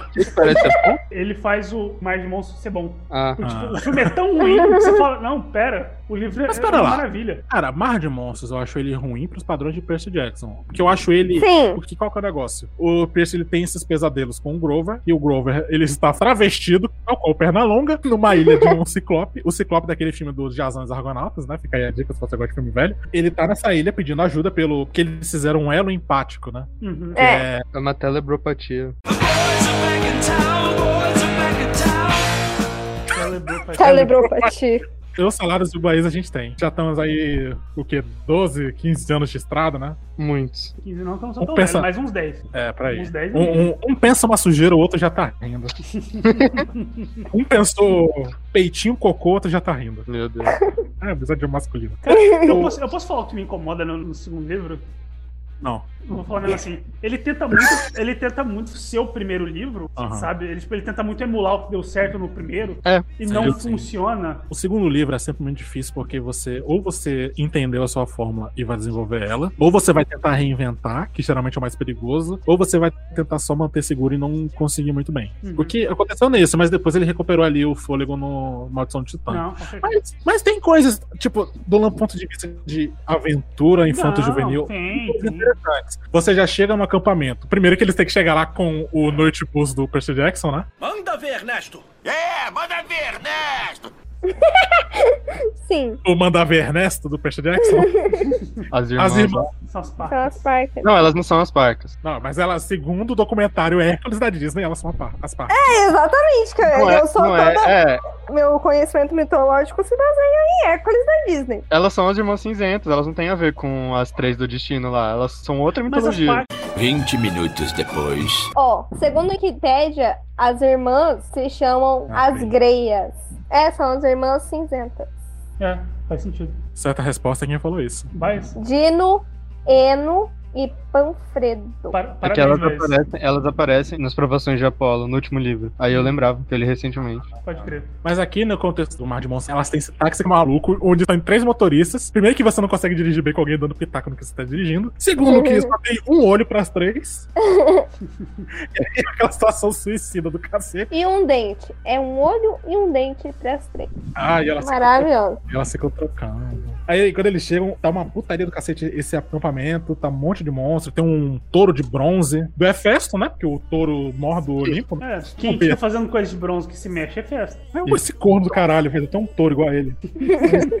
ai, ai. Mas por que que tá acontecendo esses monstros? Porque o pinheiro que fica nos limites ali do acampamento, ele é um pinheiro mágico. Por quê? Porque é uma semideusa, filha de Zeus, amiga da Anabete, que morreu na praia quando ela estava tentando chegar com o Luke no acampamento, né? Uhum. Então ela Isso. morreu e Deus, no último segundo, transformou ela em um pinheiro que afasta os monstros, né? Uhum. Isso. Só que o, o pinheiro tá morrendo. Sabe a árvore quando tá doente, que vai ficando louco e tal? Sim. Que parece que envenenaram, alguém envenenou. Eles pensam, pô, como é que a gente resolve isso aí? Porque não dá pra gente ficar lutando do jeito que tá. Uma hora alguém vai morrer, né? É muito, é muito reforço, os monstros eles estão vindo toda hora. É, e se a gente pegasse o Velocino de Ouro, da história clássica do Jarzão e os Argonautas, né? Que é Velocino, né? É uma pele de carneiro, né? Carneiro. Um dourado, que era do. Eu não lembro agora da, da, da história original, de quem que era esse carneiro. Eu li essa história recentemente, peraí. A única vez que eu vi alguma coisa sobre Jazão e Argonautas foi naquele episódio Quadrinhos mágicos. Quadrinhos Mágicos que tem ver. todos os livros, que é maravilhoso. É, que tem o rato do sapato. o Tom Sawyer e, a, e o Mob Dick. É. Alguém lembrou? De quem é o Velocino eu não lembrei, eu lembrei de- desse episódio aí. Me confundi. Mas tá, whatever. Esse Velocino, que era de um carneiro, e o carneiro, para fins de ilustração, é do chip na cidade grande, foda-se. E aí, eles vão ter essa aventura náutica, que inclusive expande os poderes do Percy Jackson, que a gente descobre que ele é um GPS humano. Quando ele tá no mar. Sim. Quando ele tá no mar. Que é muito engraçado que ele. Ah, a gente tá não sei quantos graus sul, não sei quantos graus leste. Ele, pô, como é que eu sei disso? Ele muito bom. É maravilhosa a cena dele controlando o barco inteiro. Do Barba sozinho. Negra. Sozinho. Ele é basicamente a espada do Barba Negra do Piratas do Caribe, daquele filme merda lá. Eu vou fingir Ah. que eu sei qual que é. É, deve ser do quarto que ninguém liga. Eles têm um outro problema interno que é a Clarice, que tá atrás dele. A Clarice A missão originalmente era da Clarice, né? Eles foram de penetra. É. É, o Percy Jackson, ele, ele, ele não, eu vou, que eu sou brabo. E ela, ah, vai tomar seu cu, não quero você não. E aí ele foi, o Percy Jackson é birrento, ele foi passear de noite na areia. Só faltava tocar Green Day, Boulevard of Fucking Dreams. I walk a lonely road, the only one that I have ever known. Aí ele. "Nossa, Que, que merda de mundo. Vem o Hermes, né? Primeiro ele meio que vê que ele tá de- mais ou menos de boa com o Hermes, né? Que o Hermes não, não culpa ele pelo ser um psicopata, né? E aí É. o Hermes fala o seguinte: eu tenho aqui essa mochilinha de aventura com tudo que você precisa, três, e as arpias da. Que eles têm guardas arpias, né? Da faxina. Sim. Que aparentemente comem os campistas, isso é ok. Mas. Não vejo problema nisso. Também não. Comer adolescente, por mim tá de boas.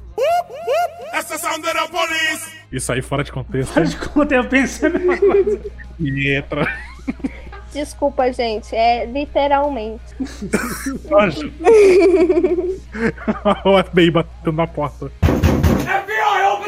Ai, ai. Mas aí o o Hermes fala o seguinte: se tu quiser, tu vai agora, senão tu volta e fica de castigo aí. Na mesma hora chega o Tyson e a Annabeth, né? O Tyson, inclusive, que ele descobriu ser o irmão dele, né? Meu irmão. Sim. Uhum. Dá pra sentir o desconforto do Percy na hora que ele descobre. E você sente exatamente a mesma coisa que o Percy tá sentindo. Vergonha alheia, né? Porque o Tyson, ele é muito grandão, mas ele é uma criança pros padrões de Ciclope. Não só isso, né? Ele também é um monstro. Tecnicamente não era pra ele estar ali. Sim. Tanto, e a Annabeth, ela é racista com ele. Era só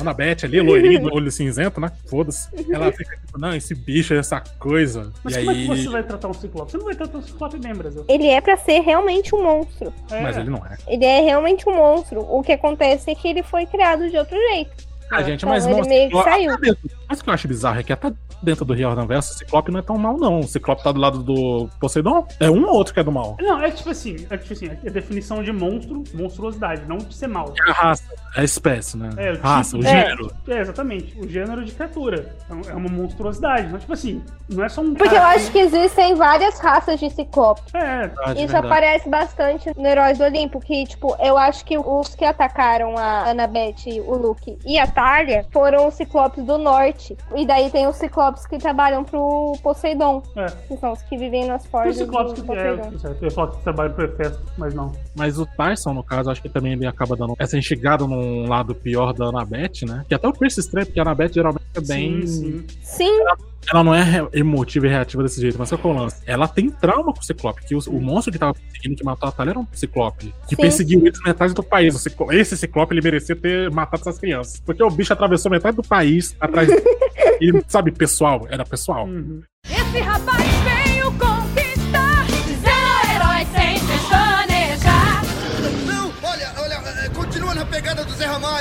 mais bonitinho.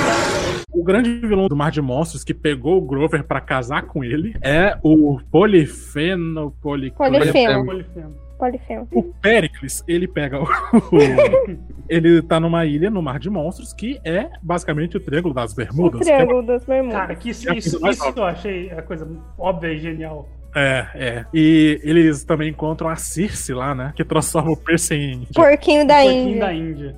específico. E aí eles libertam. Quando eles finalmente se libertam, a Annabeth, né? Ela não quer. Porque a Circe é man down. Vamos imaginar É. a seguinte forma: interpretar ela na série é a Rihanna. E aí a Rihanna soltou, prendia os homens e mantinha as mulheres como ali uma empregada. Que depois, mais na frente, nos outros livros, você descobre que eles tinham até plano de saúde e plano ortodôntico. É o emprego que todo mundo aqui quer, né? É, né? Mas que não vamos ter porque somos jovens de 24 anos e período de recessão. Mas tá, a Annabeth, cara, ela solta. E, e o pior é que nessa parte que ela solta todo mundo, eles soltam o fucking Barba Negra.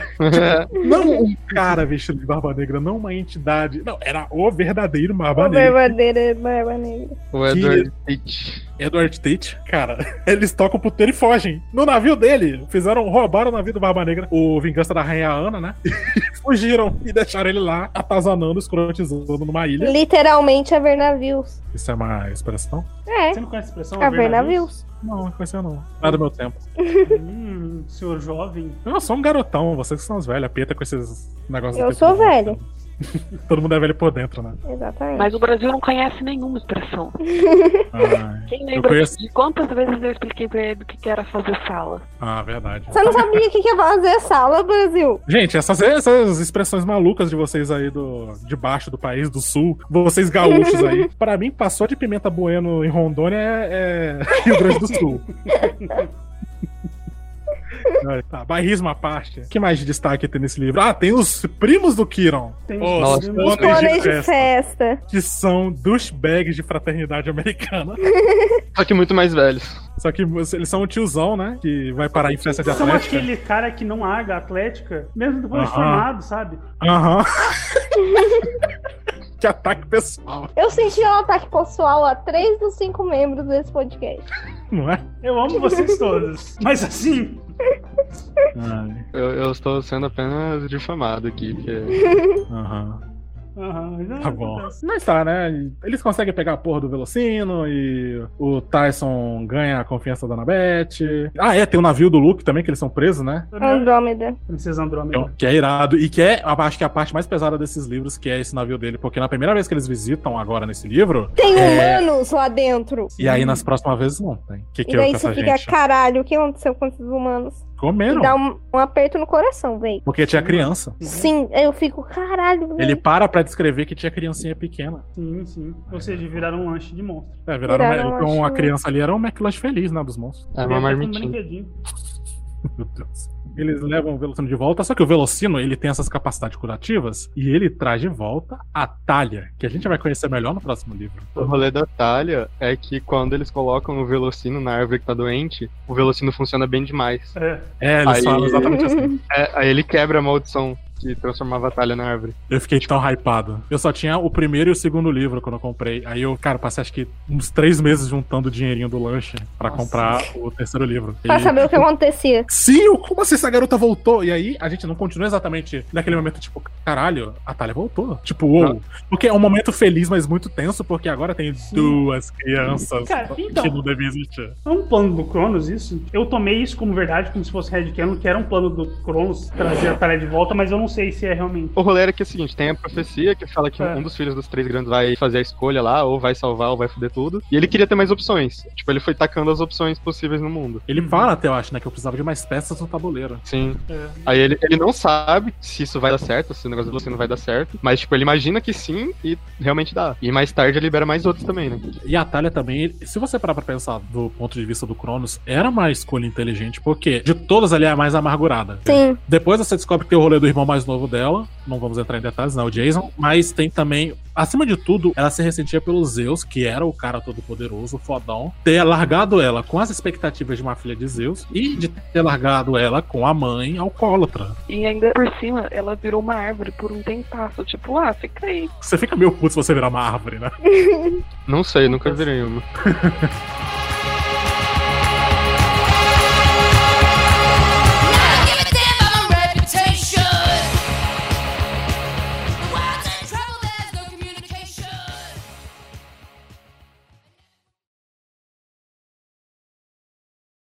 A gente entra então no terceiro livro, que é Percy Jackson e a Maldição do Titã. A oeste, cinco buscarão a deusa acorrentada. Um se perderá na terra ressecada. A desgraça do Olimpo aponta a trilha. Campistas e caçadoras, cada um brilha. A maldição do Titã um deve sustentar, e pela mão do Pai um irá expirar.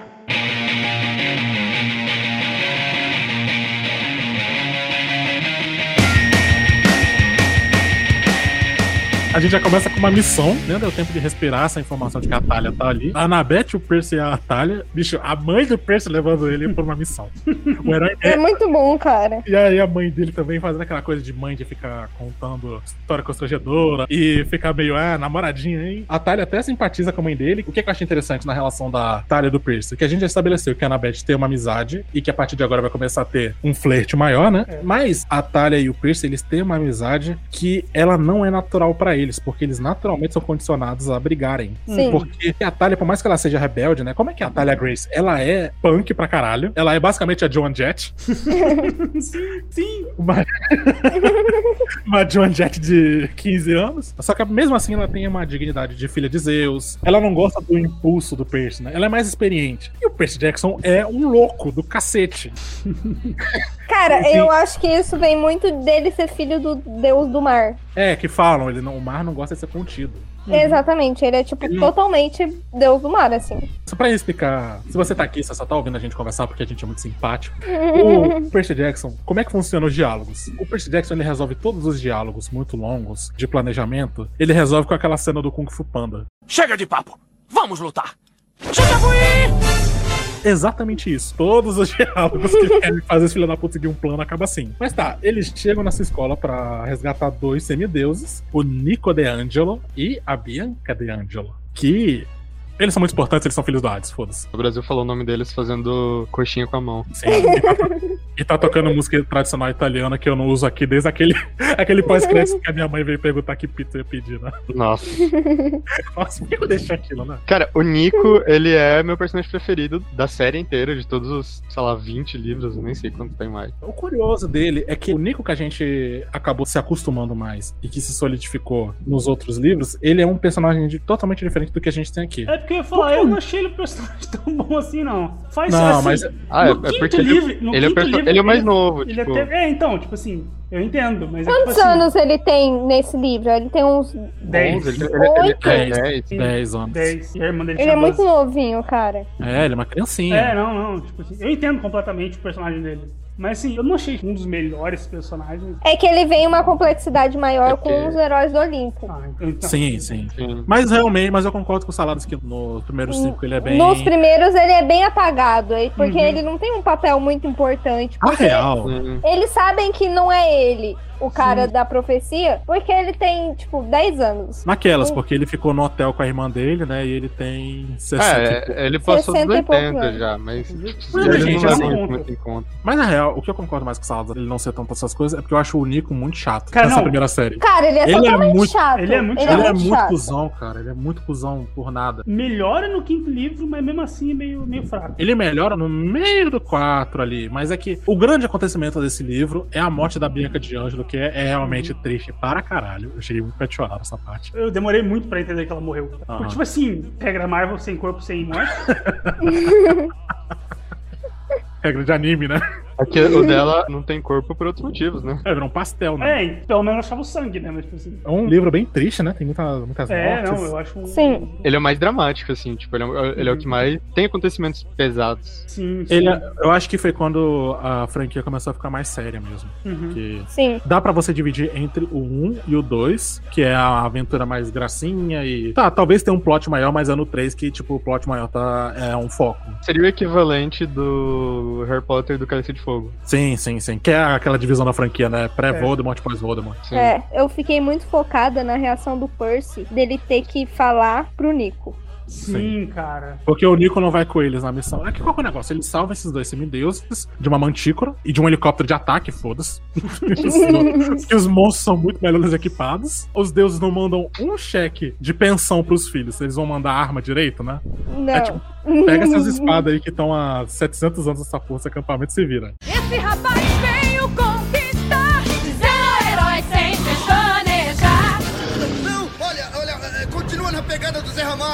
mais bonitinho.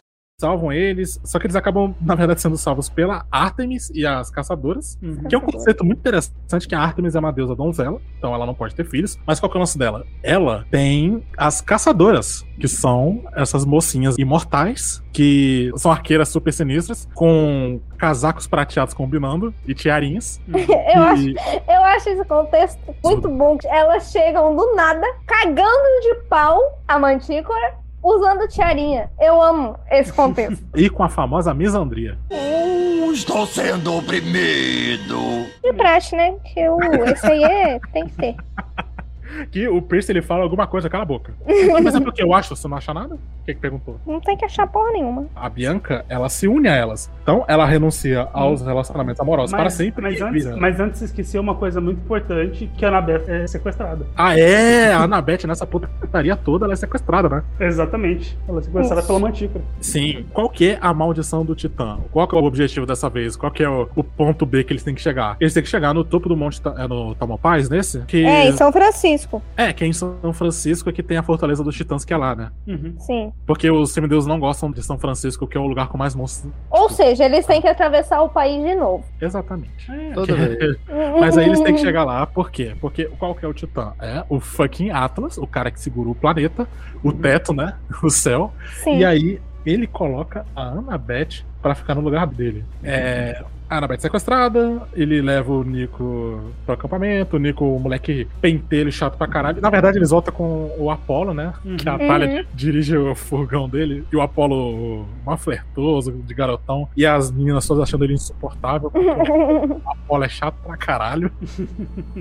De um jeito muito Pô, carismático. é homem, né? Ele, ele é muito carismático.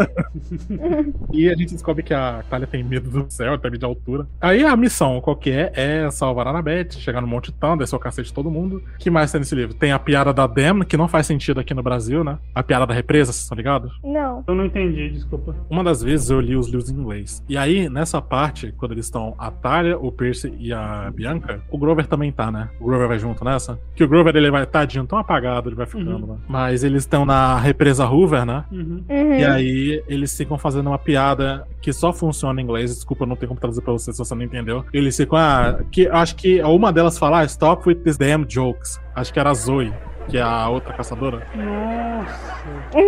E eles ficam, cara, por um capítulo inteiro falando demo. E demo é tipo droga e represa. Eu não lembro como é que ficou, mas não ficou tão bom, infelizmente, É, né? Mas. eu não- É descartável, é uma cena descartável, mas é Eu engraçado. lembro, eu também, lembro, eu lembro. nem sabia disso. Mas isso que eles falam, mas eu lembro disso aí. É que eles também vão junto de uma caçadora da Artemis, né? A tenente dela, que é a Zoe, se amarga com esse nome que não faz o menor sentido. Qual que é o nome em inglês? É Zoe Bittersweet, é. É que Bittersweet fica melhor do que Doce Amarga, né? Ela é a namoradinha do Perseu original, né? Hércules, é ela. Hércules, Ela é era do Hércules. Não, mas a, não, porque tinha um Não, é de Hércules. É do Hércules. Ela que dá Da- a a- contracorrente pro Hércules. É, porque ele era o semideus favorito do Percy. Na verdade, uma correção, uma correção. O nome dela não é Zoe Doce Amarga em inglês, é Zoe Nightshade. Ok, eles mudaram um pouco demais. É, pois é. Ela ajudou Heracles, verdade. Ok. É Hércules. Porque eles usam o a pronúncia grega. É, porque Hércules é o nome errado, né? Hércules é a Hércules pronúncia é nome romana. romano. É a única Ah. coisa que eu aceito dos romanos. Que é mais legal. Que é mais legal.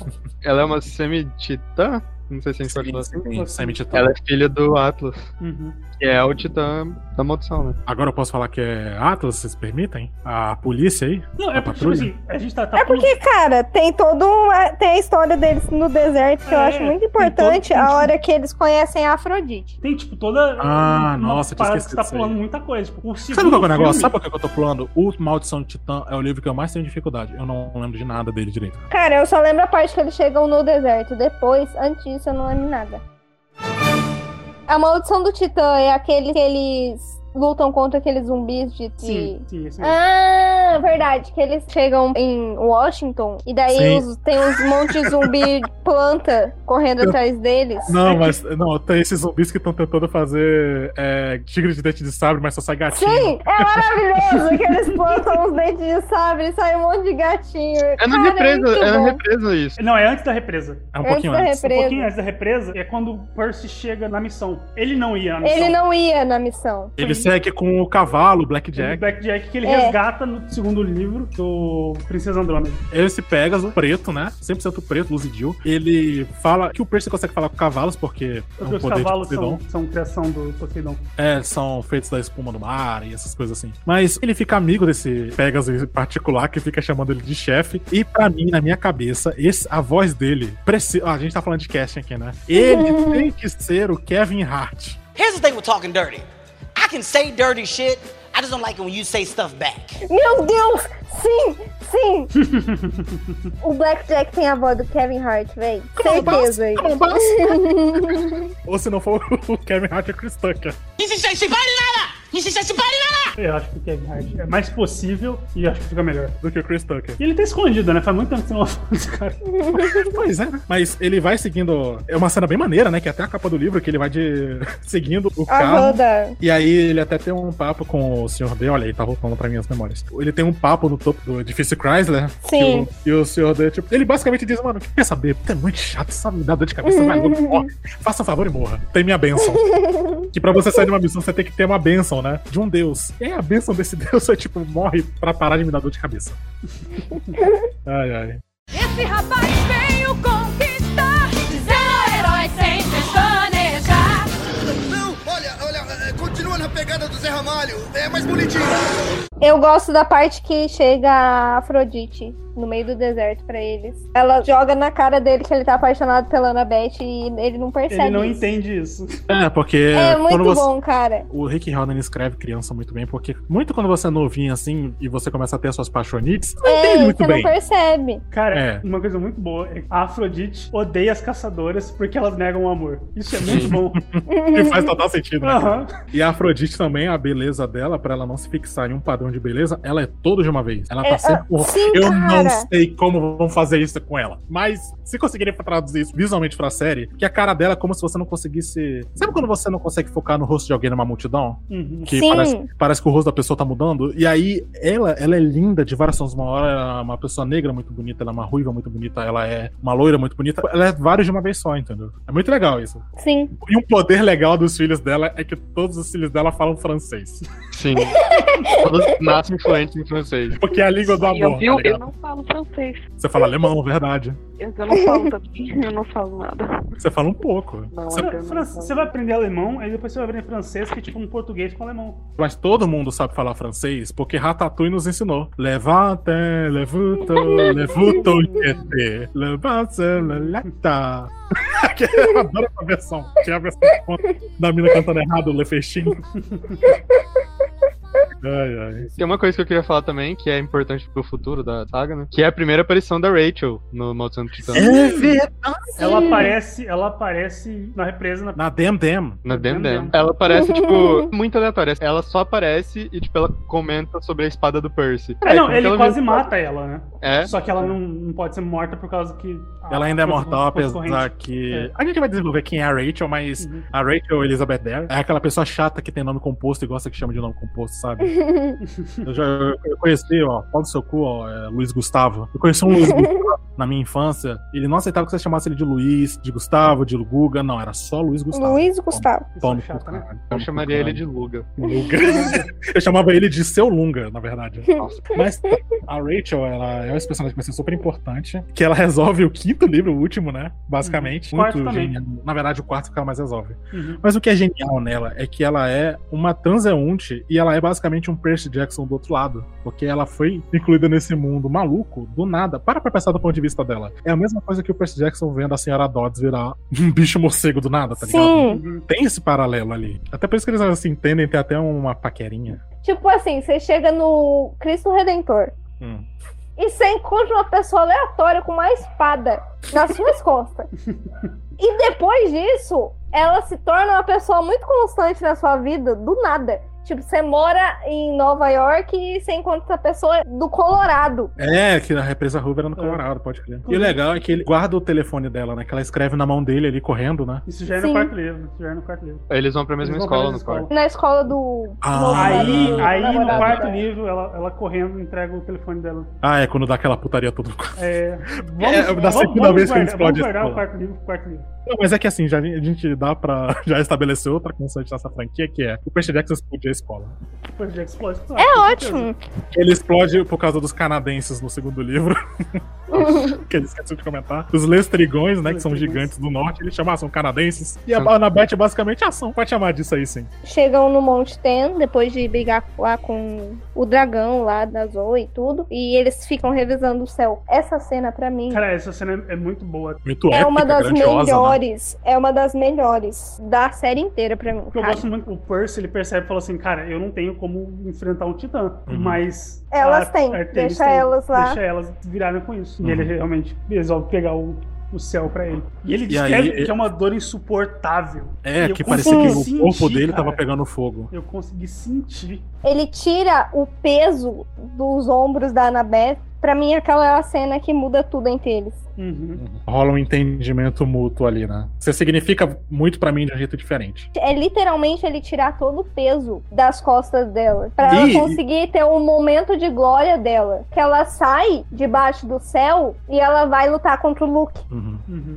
Entendeu? Então ela tem, tenta toda uma superar isso, simbologia. né? Tentar superar isso. Né? E é importante estar acontecendo em São Francisco, porque a Anabeth é de São Francisco. O pai dela, ela fugiu da casa do pai dela de lá, né? E o pai dela chega com um avião pra tacar o foda-se em todo mundo. Sim, Foda-se a, gente falar que ele- eles encontram a- o pai É. dela, né? E daí você imagina que a madrasta da Annabeth é um monstro. Não, não é, cara.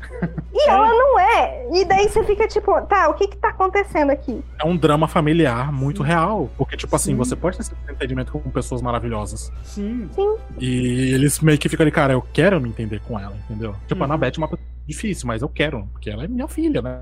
Então. Quando ele começa a falar de acho que é da Segunda Guerra, a Zoe comenta que não era do jeito que ele tava falando sobre a Segunda Guerra, mas ele fala de um jeito tão apaixonado, e o Percy fala, eu consigo entender porque a Atena se apaixonaria por esse cara. Sim, aham. Sim, é porque é um lance intelectual, né? Uhum. Porque a a Atena, ela- é uma outra deusa donzela. No Percy Jackson, os filhos de Atena nascem da cabeça dela. Que é muito bom. E é, um, porque- e é um negócio super tabu, porque as crianças ficam curiosas, tipo, "Ô, você tem umbigo, ou você. E Eles não gostam de falar, tipo, cara, não, não me pergunta, eu não quero saber.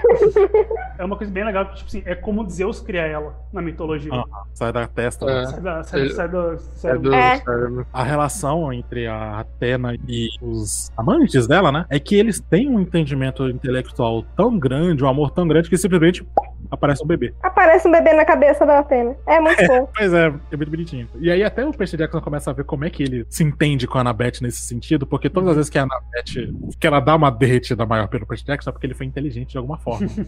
Sim, cara, é muito bom ela ficando boba toda vez que ele faz alguma coisa inteligente. É Caralho, muito bom, cara. tem alguma coisa aí. E tem a mechinha de cabelo branco que eles ficam pelo esforço. Fofinhos. Fofinhos demais, gente. Combinando, o Percy fala que combina. É muito bom. Como que acaba esse filme? Esse. Esse livro acaba. Acaba com a revelação do pai do Nico, na real. É, que o Nico é filho. É, o Nico dá a louca nele É. e ele sai invoca correndo do acampamento. Eu acho muito genial essa cena, sabe por quê? Porque ele- ela é meio que um callback do que acontece com o Luke. Uhum. Que o Nico, ele admira o peixe de uma forma absurda. Sim, Né? véi, é, é muito triste. Você vê que aquela criança vai morrendo ali, entendeu? Sim. O Percy descreve como se tivesse quebrado alguma coisa dentro do Nico. E tanto é que é uma quebra de expectativa, porque você acha que o Nico ele vai demonstrar uma maturidade ali, porque o Nico ele tem demonstrado durante o livro que ele tem uma maturidade, apesar dele ser muito infantil, ele quer saber só daquele jogo de nerd dele lá, Mito Magia. É mito magia? É, Mito e Magia. É. Uma maturidade pra morte, principalmente, que só depois você descobre por que que ele tem essa maturidade pra morte. Mas aí quando ele sabe que a Bianca, que é a única coisa que ele tem, morreu e quem deixou foi o Percy, ele não reage bem, ele fica, nossa, de raiva, não, a culpa é sua. Uma morte da inocência tão instantânea. Meu irmão, é cidade de Deus.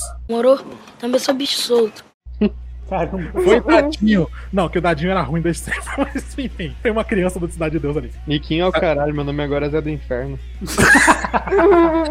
Meu Deus. Ele foge, né? E ele racha, ele faz uma rachadura ali no piso. É. E o, e o Percy ele só conta ali pra Annabeth pro Grover, tipo, ó, não é pra contar, porque senão. Que o Percy ainda, é- ele ainda é herói, que ele, cara, eu não quero que ele fique em perigo, né, mano? É, não. Porque vão atrás dele, eu vou procurar ele. E aí o Nico ele vira essa. ele vira. Sabe o que que ele virou? Ele vira o mestre dos magos. Ele Faz mais aparece, sentido. ele aparece, dá uma pista vaga e te fode, e é isso aí, tá ligado? Tipo, ele fica fingindo que é teu amigo, mas não é. Mas tem uma cena que, antes disso aí, quando a Talha vira uma das caçadoras. É verdade. Que ela simplesmente joga toda a responsabilidade da profecia É. no colo do Percy. Ela vira assim: olha. Percy, não vai ser Toma, eu, toma. Essa pica agora é do Aspira. Ela só joga no colo dele e fala: se fudeu, otário. A Bianca morreu também. Aí Aham. fica só o Percy e o Nico. Sim, Fartemis dizendo quem vai ser a próxima caçadora e não sei o que lá. Na cabeça do Percy é a Annabeth, porque ela queria Nossa, ser é. uma das caçadoras. Sim, é muito engraçado, porque ele realmente começa a ficar desesperado com ela, com a possibilidade dela virar uma caçadora. É o contatinho que tá voltando com o ex, cara. Ele tá tipo, ah, não, não vai dar, não vai dar. Não vai, Não vai dar, não. não vai dar, não. Pelo amor de Deus, a gente acabou de entrar na puberdade, essa é a minha hora. Mas eu acho que ele ainda não entende, porque, né, o Percy Jackson, né, É o gente? Percy, né? Tá tapado. Não, não, não. Ele não vai é entender até... Não, não, nesse ele já entende melhor. Ele tem 14 anos Não, já. ah, ah, ele não entende.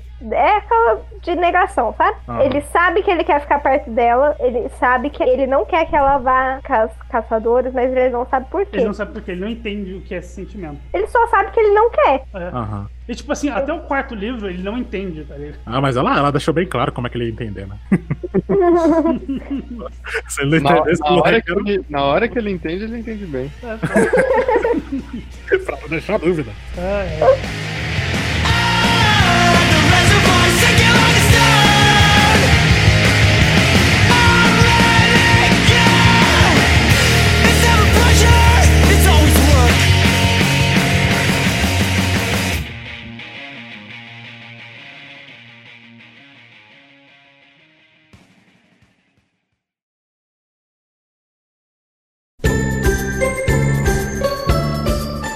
Gente, fomos profetizados. Eu tô, eu tô mirando na mitologia grega, tá saindo o Henri Cristo. Mas a gente recebeu aqui por Efestozap. É Irizap. Irizap, Recebemos uma é. mensagem de Iris. Zapires. Zapires, A gente chegou aqui em um certo consenso, porque, primeiro, tá muito longa essa gravação já. A gente vai dividir isso aqui em duas partes. Então, na semana que vem, a gente vai voltar. Na semana que vem, a gente vai voltar quando for conveniente pra todos aqui, você que se vire, pra falar de Percy Jackson e a Batalha do Labirinto e Percy Jackson e o Último Olimpiano. E a gente não tem problema nenhum com isso, porque é realmente muito legal falar de Percy Jackson. Foi uma das gravações mais gostosas. né? Sim, sim. Quem sabe eu não vou conseguir gravar de verdade com o áudio. Aí, viu? Verdade. A gente espera. Mas é bom que, que você deixou pra ficar semi-muda nesse episódio de hoje, porque semana que vem é quando o bicho pega, que é as grandes conclusões, as grandes, é o grande épico, caótico. eu, e eu acho que é quando a gente pode analisar a obra, né? É. Isso aqui foi a grande introdução. Vamos fingir que foi planejado desde o princípio, Vamos, né? claro, com certeza. é pra isso que serve o editor. É, né? Esse cara sabe o que faz, né? Mas então a gente vai ficando por aqui com essa promessa de voltar para esse universo maravilhoso do Rick Riordan. Saladas. Siga-nos nas redes sociais, estamos em todas elas, Twitter, Instagram, Facebook tá lá, tá aí na descrição. Siga os nossos perfis pessoais e eu acho que é isso. É isso então? Fechamos? Fechamos. Fechou. Goiás. Eu não vou nem perguntar dizer que eu não conheço expressão nenhuma. Mas. É, fechou Goiás, nunca ouviu Fechou Goiás. Não. Mas, mas... Ô, Ana, não tô entendendo, tô entendendo nada. Ah, eu não vou falar mais nada. Aí, agora deu pra entender. É isso aí, gente. Tchau. Tchau, tchau. É, tchau. Até Valeu, a próxima. falou. Vai, Ana, faz um zumbido de tchau aí. Não quero.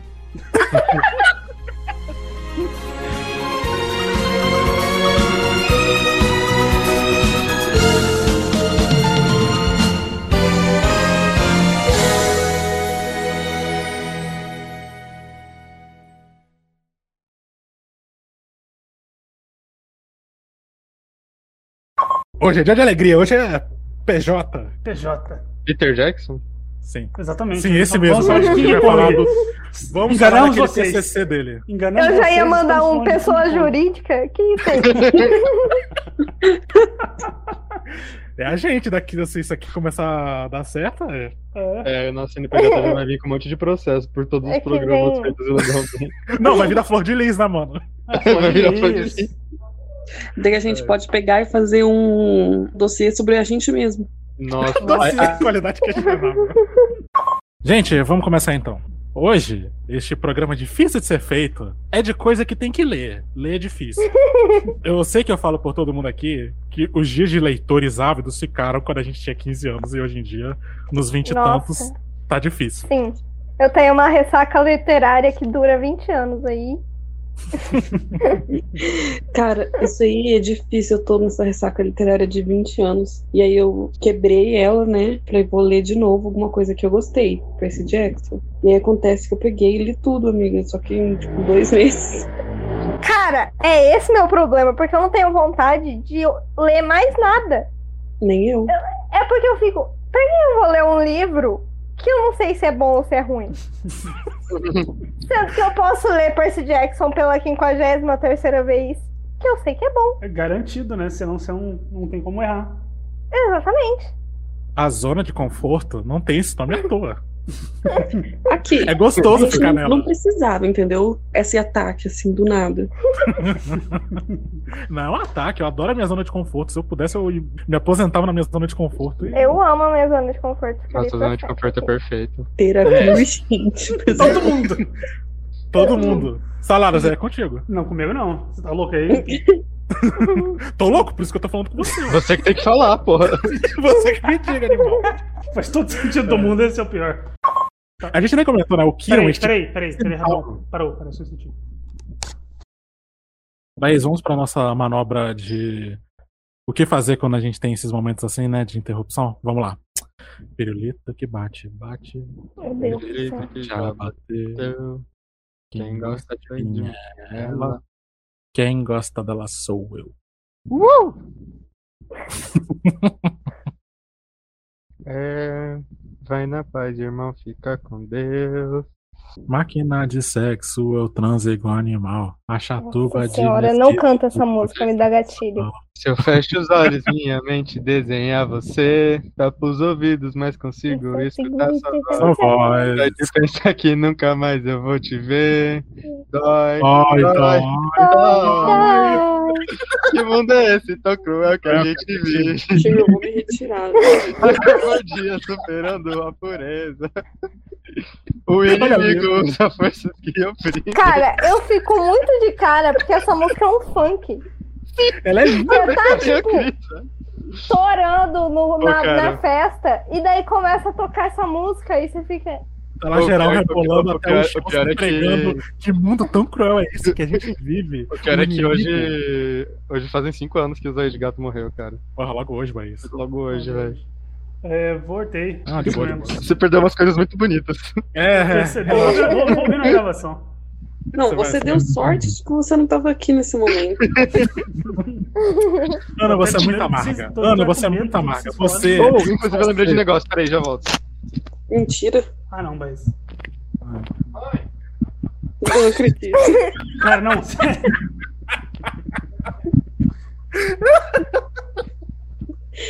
Ai, que programa triste, né, gente? Cinco adultos, marmanjo, tudo peludo, falando Toda de... vez que eu escuto alguém falando assim com, a, com outra pessoa, tipo, ai, a minha cabeça automaticamente pensa, traz mais marisco. Nossa, vocês estavam falando de tô dando onda enquanto eu não estava aqui. Então tá, Bora. bora? Bora. Um, dois, três e. Thank you.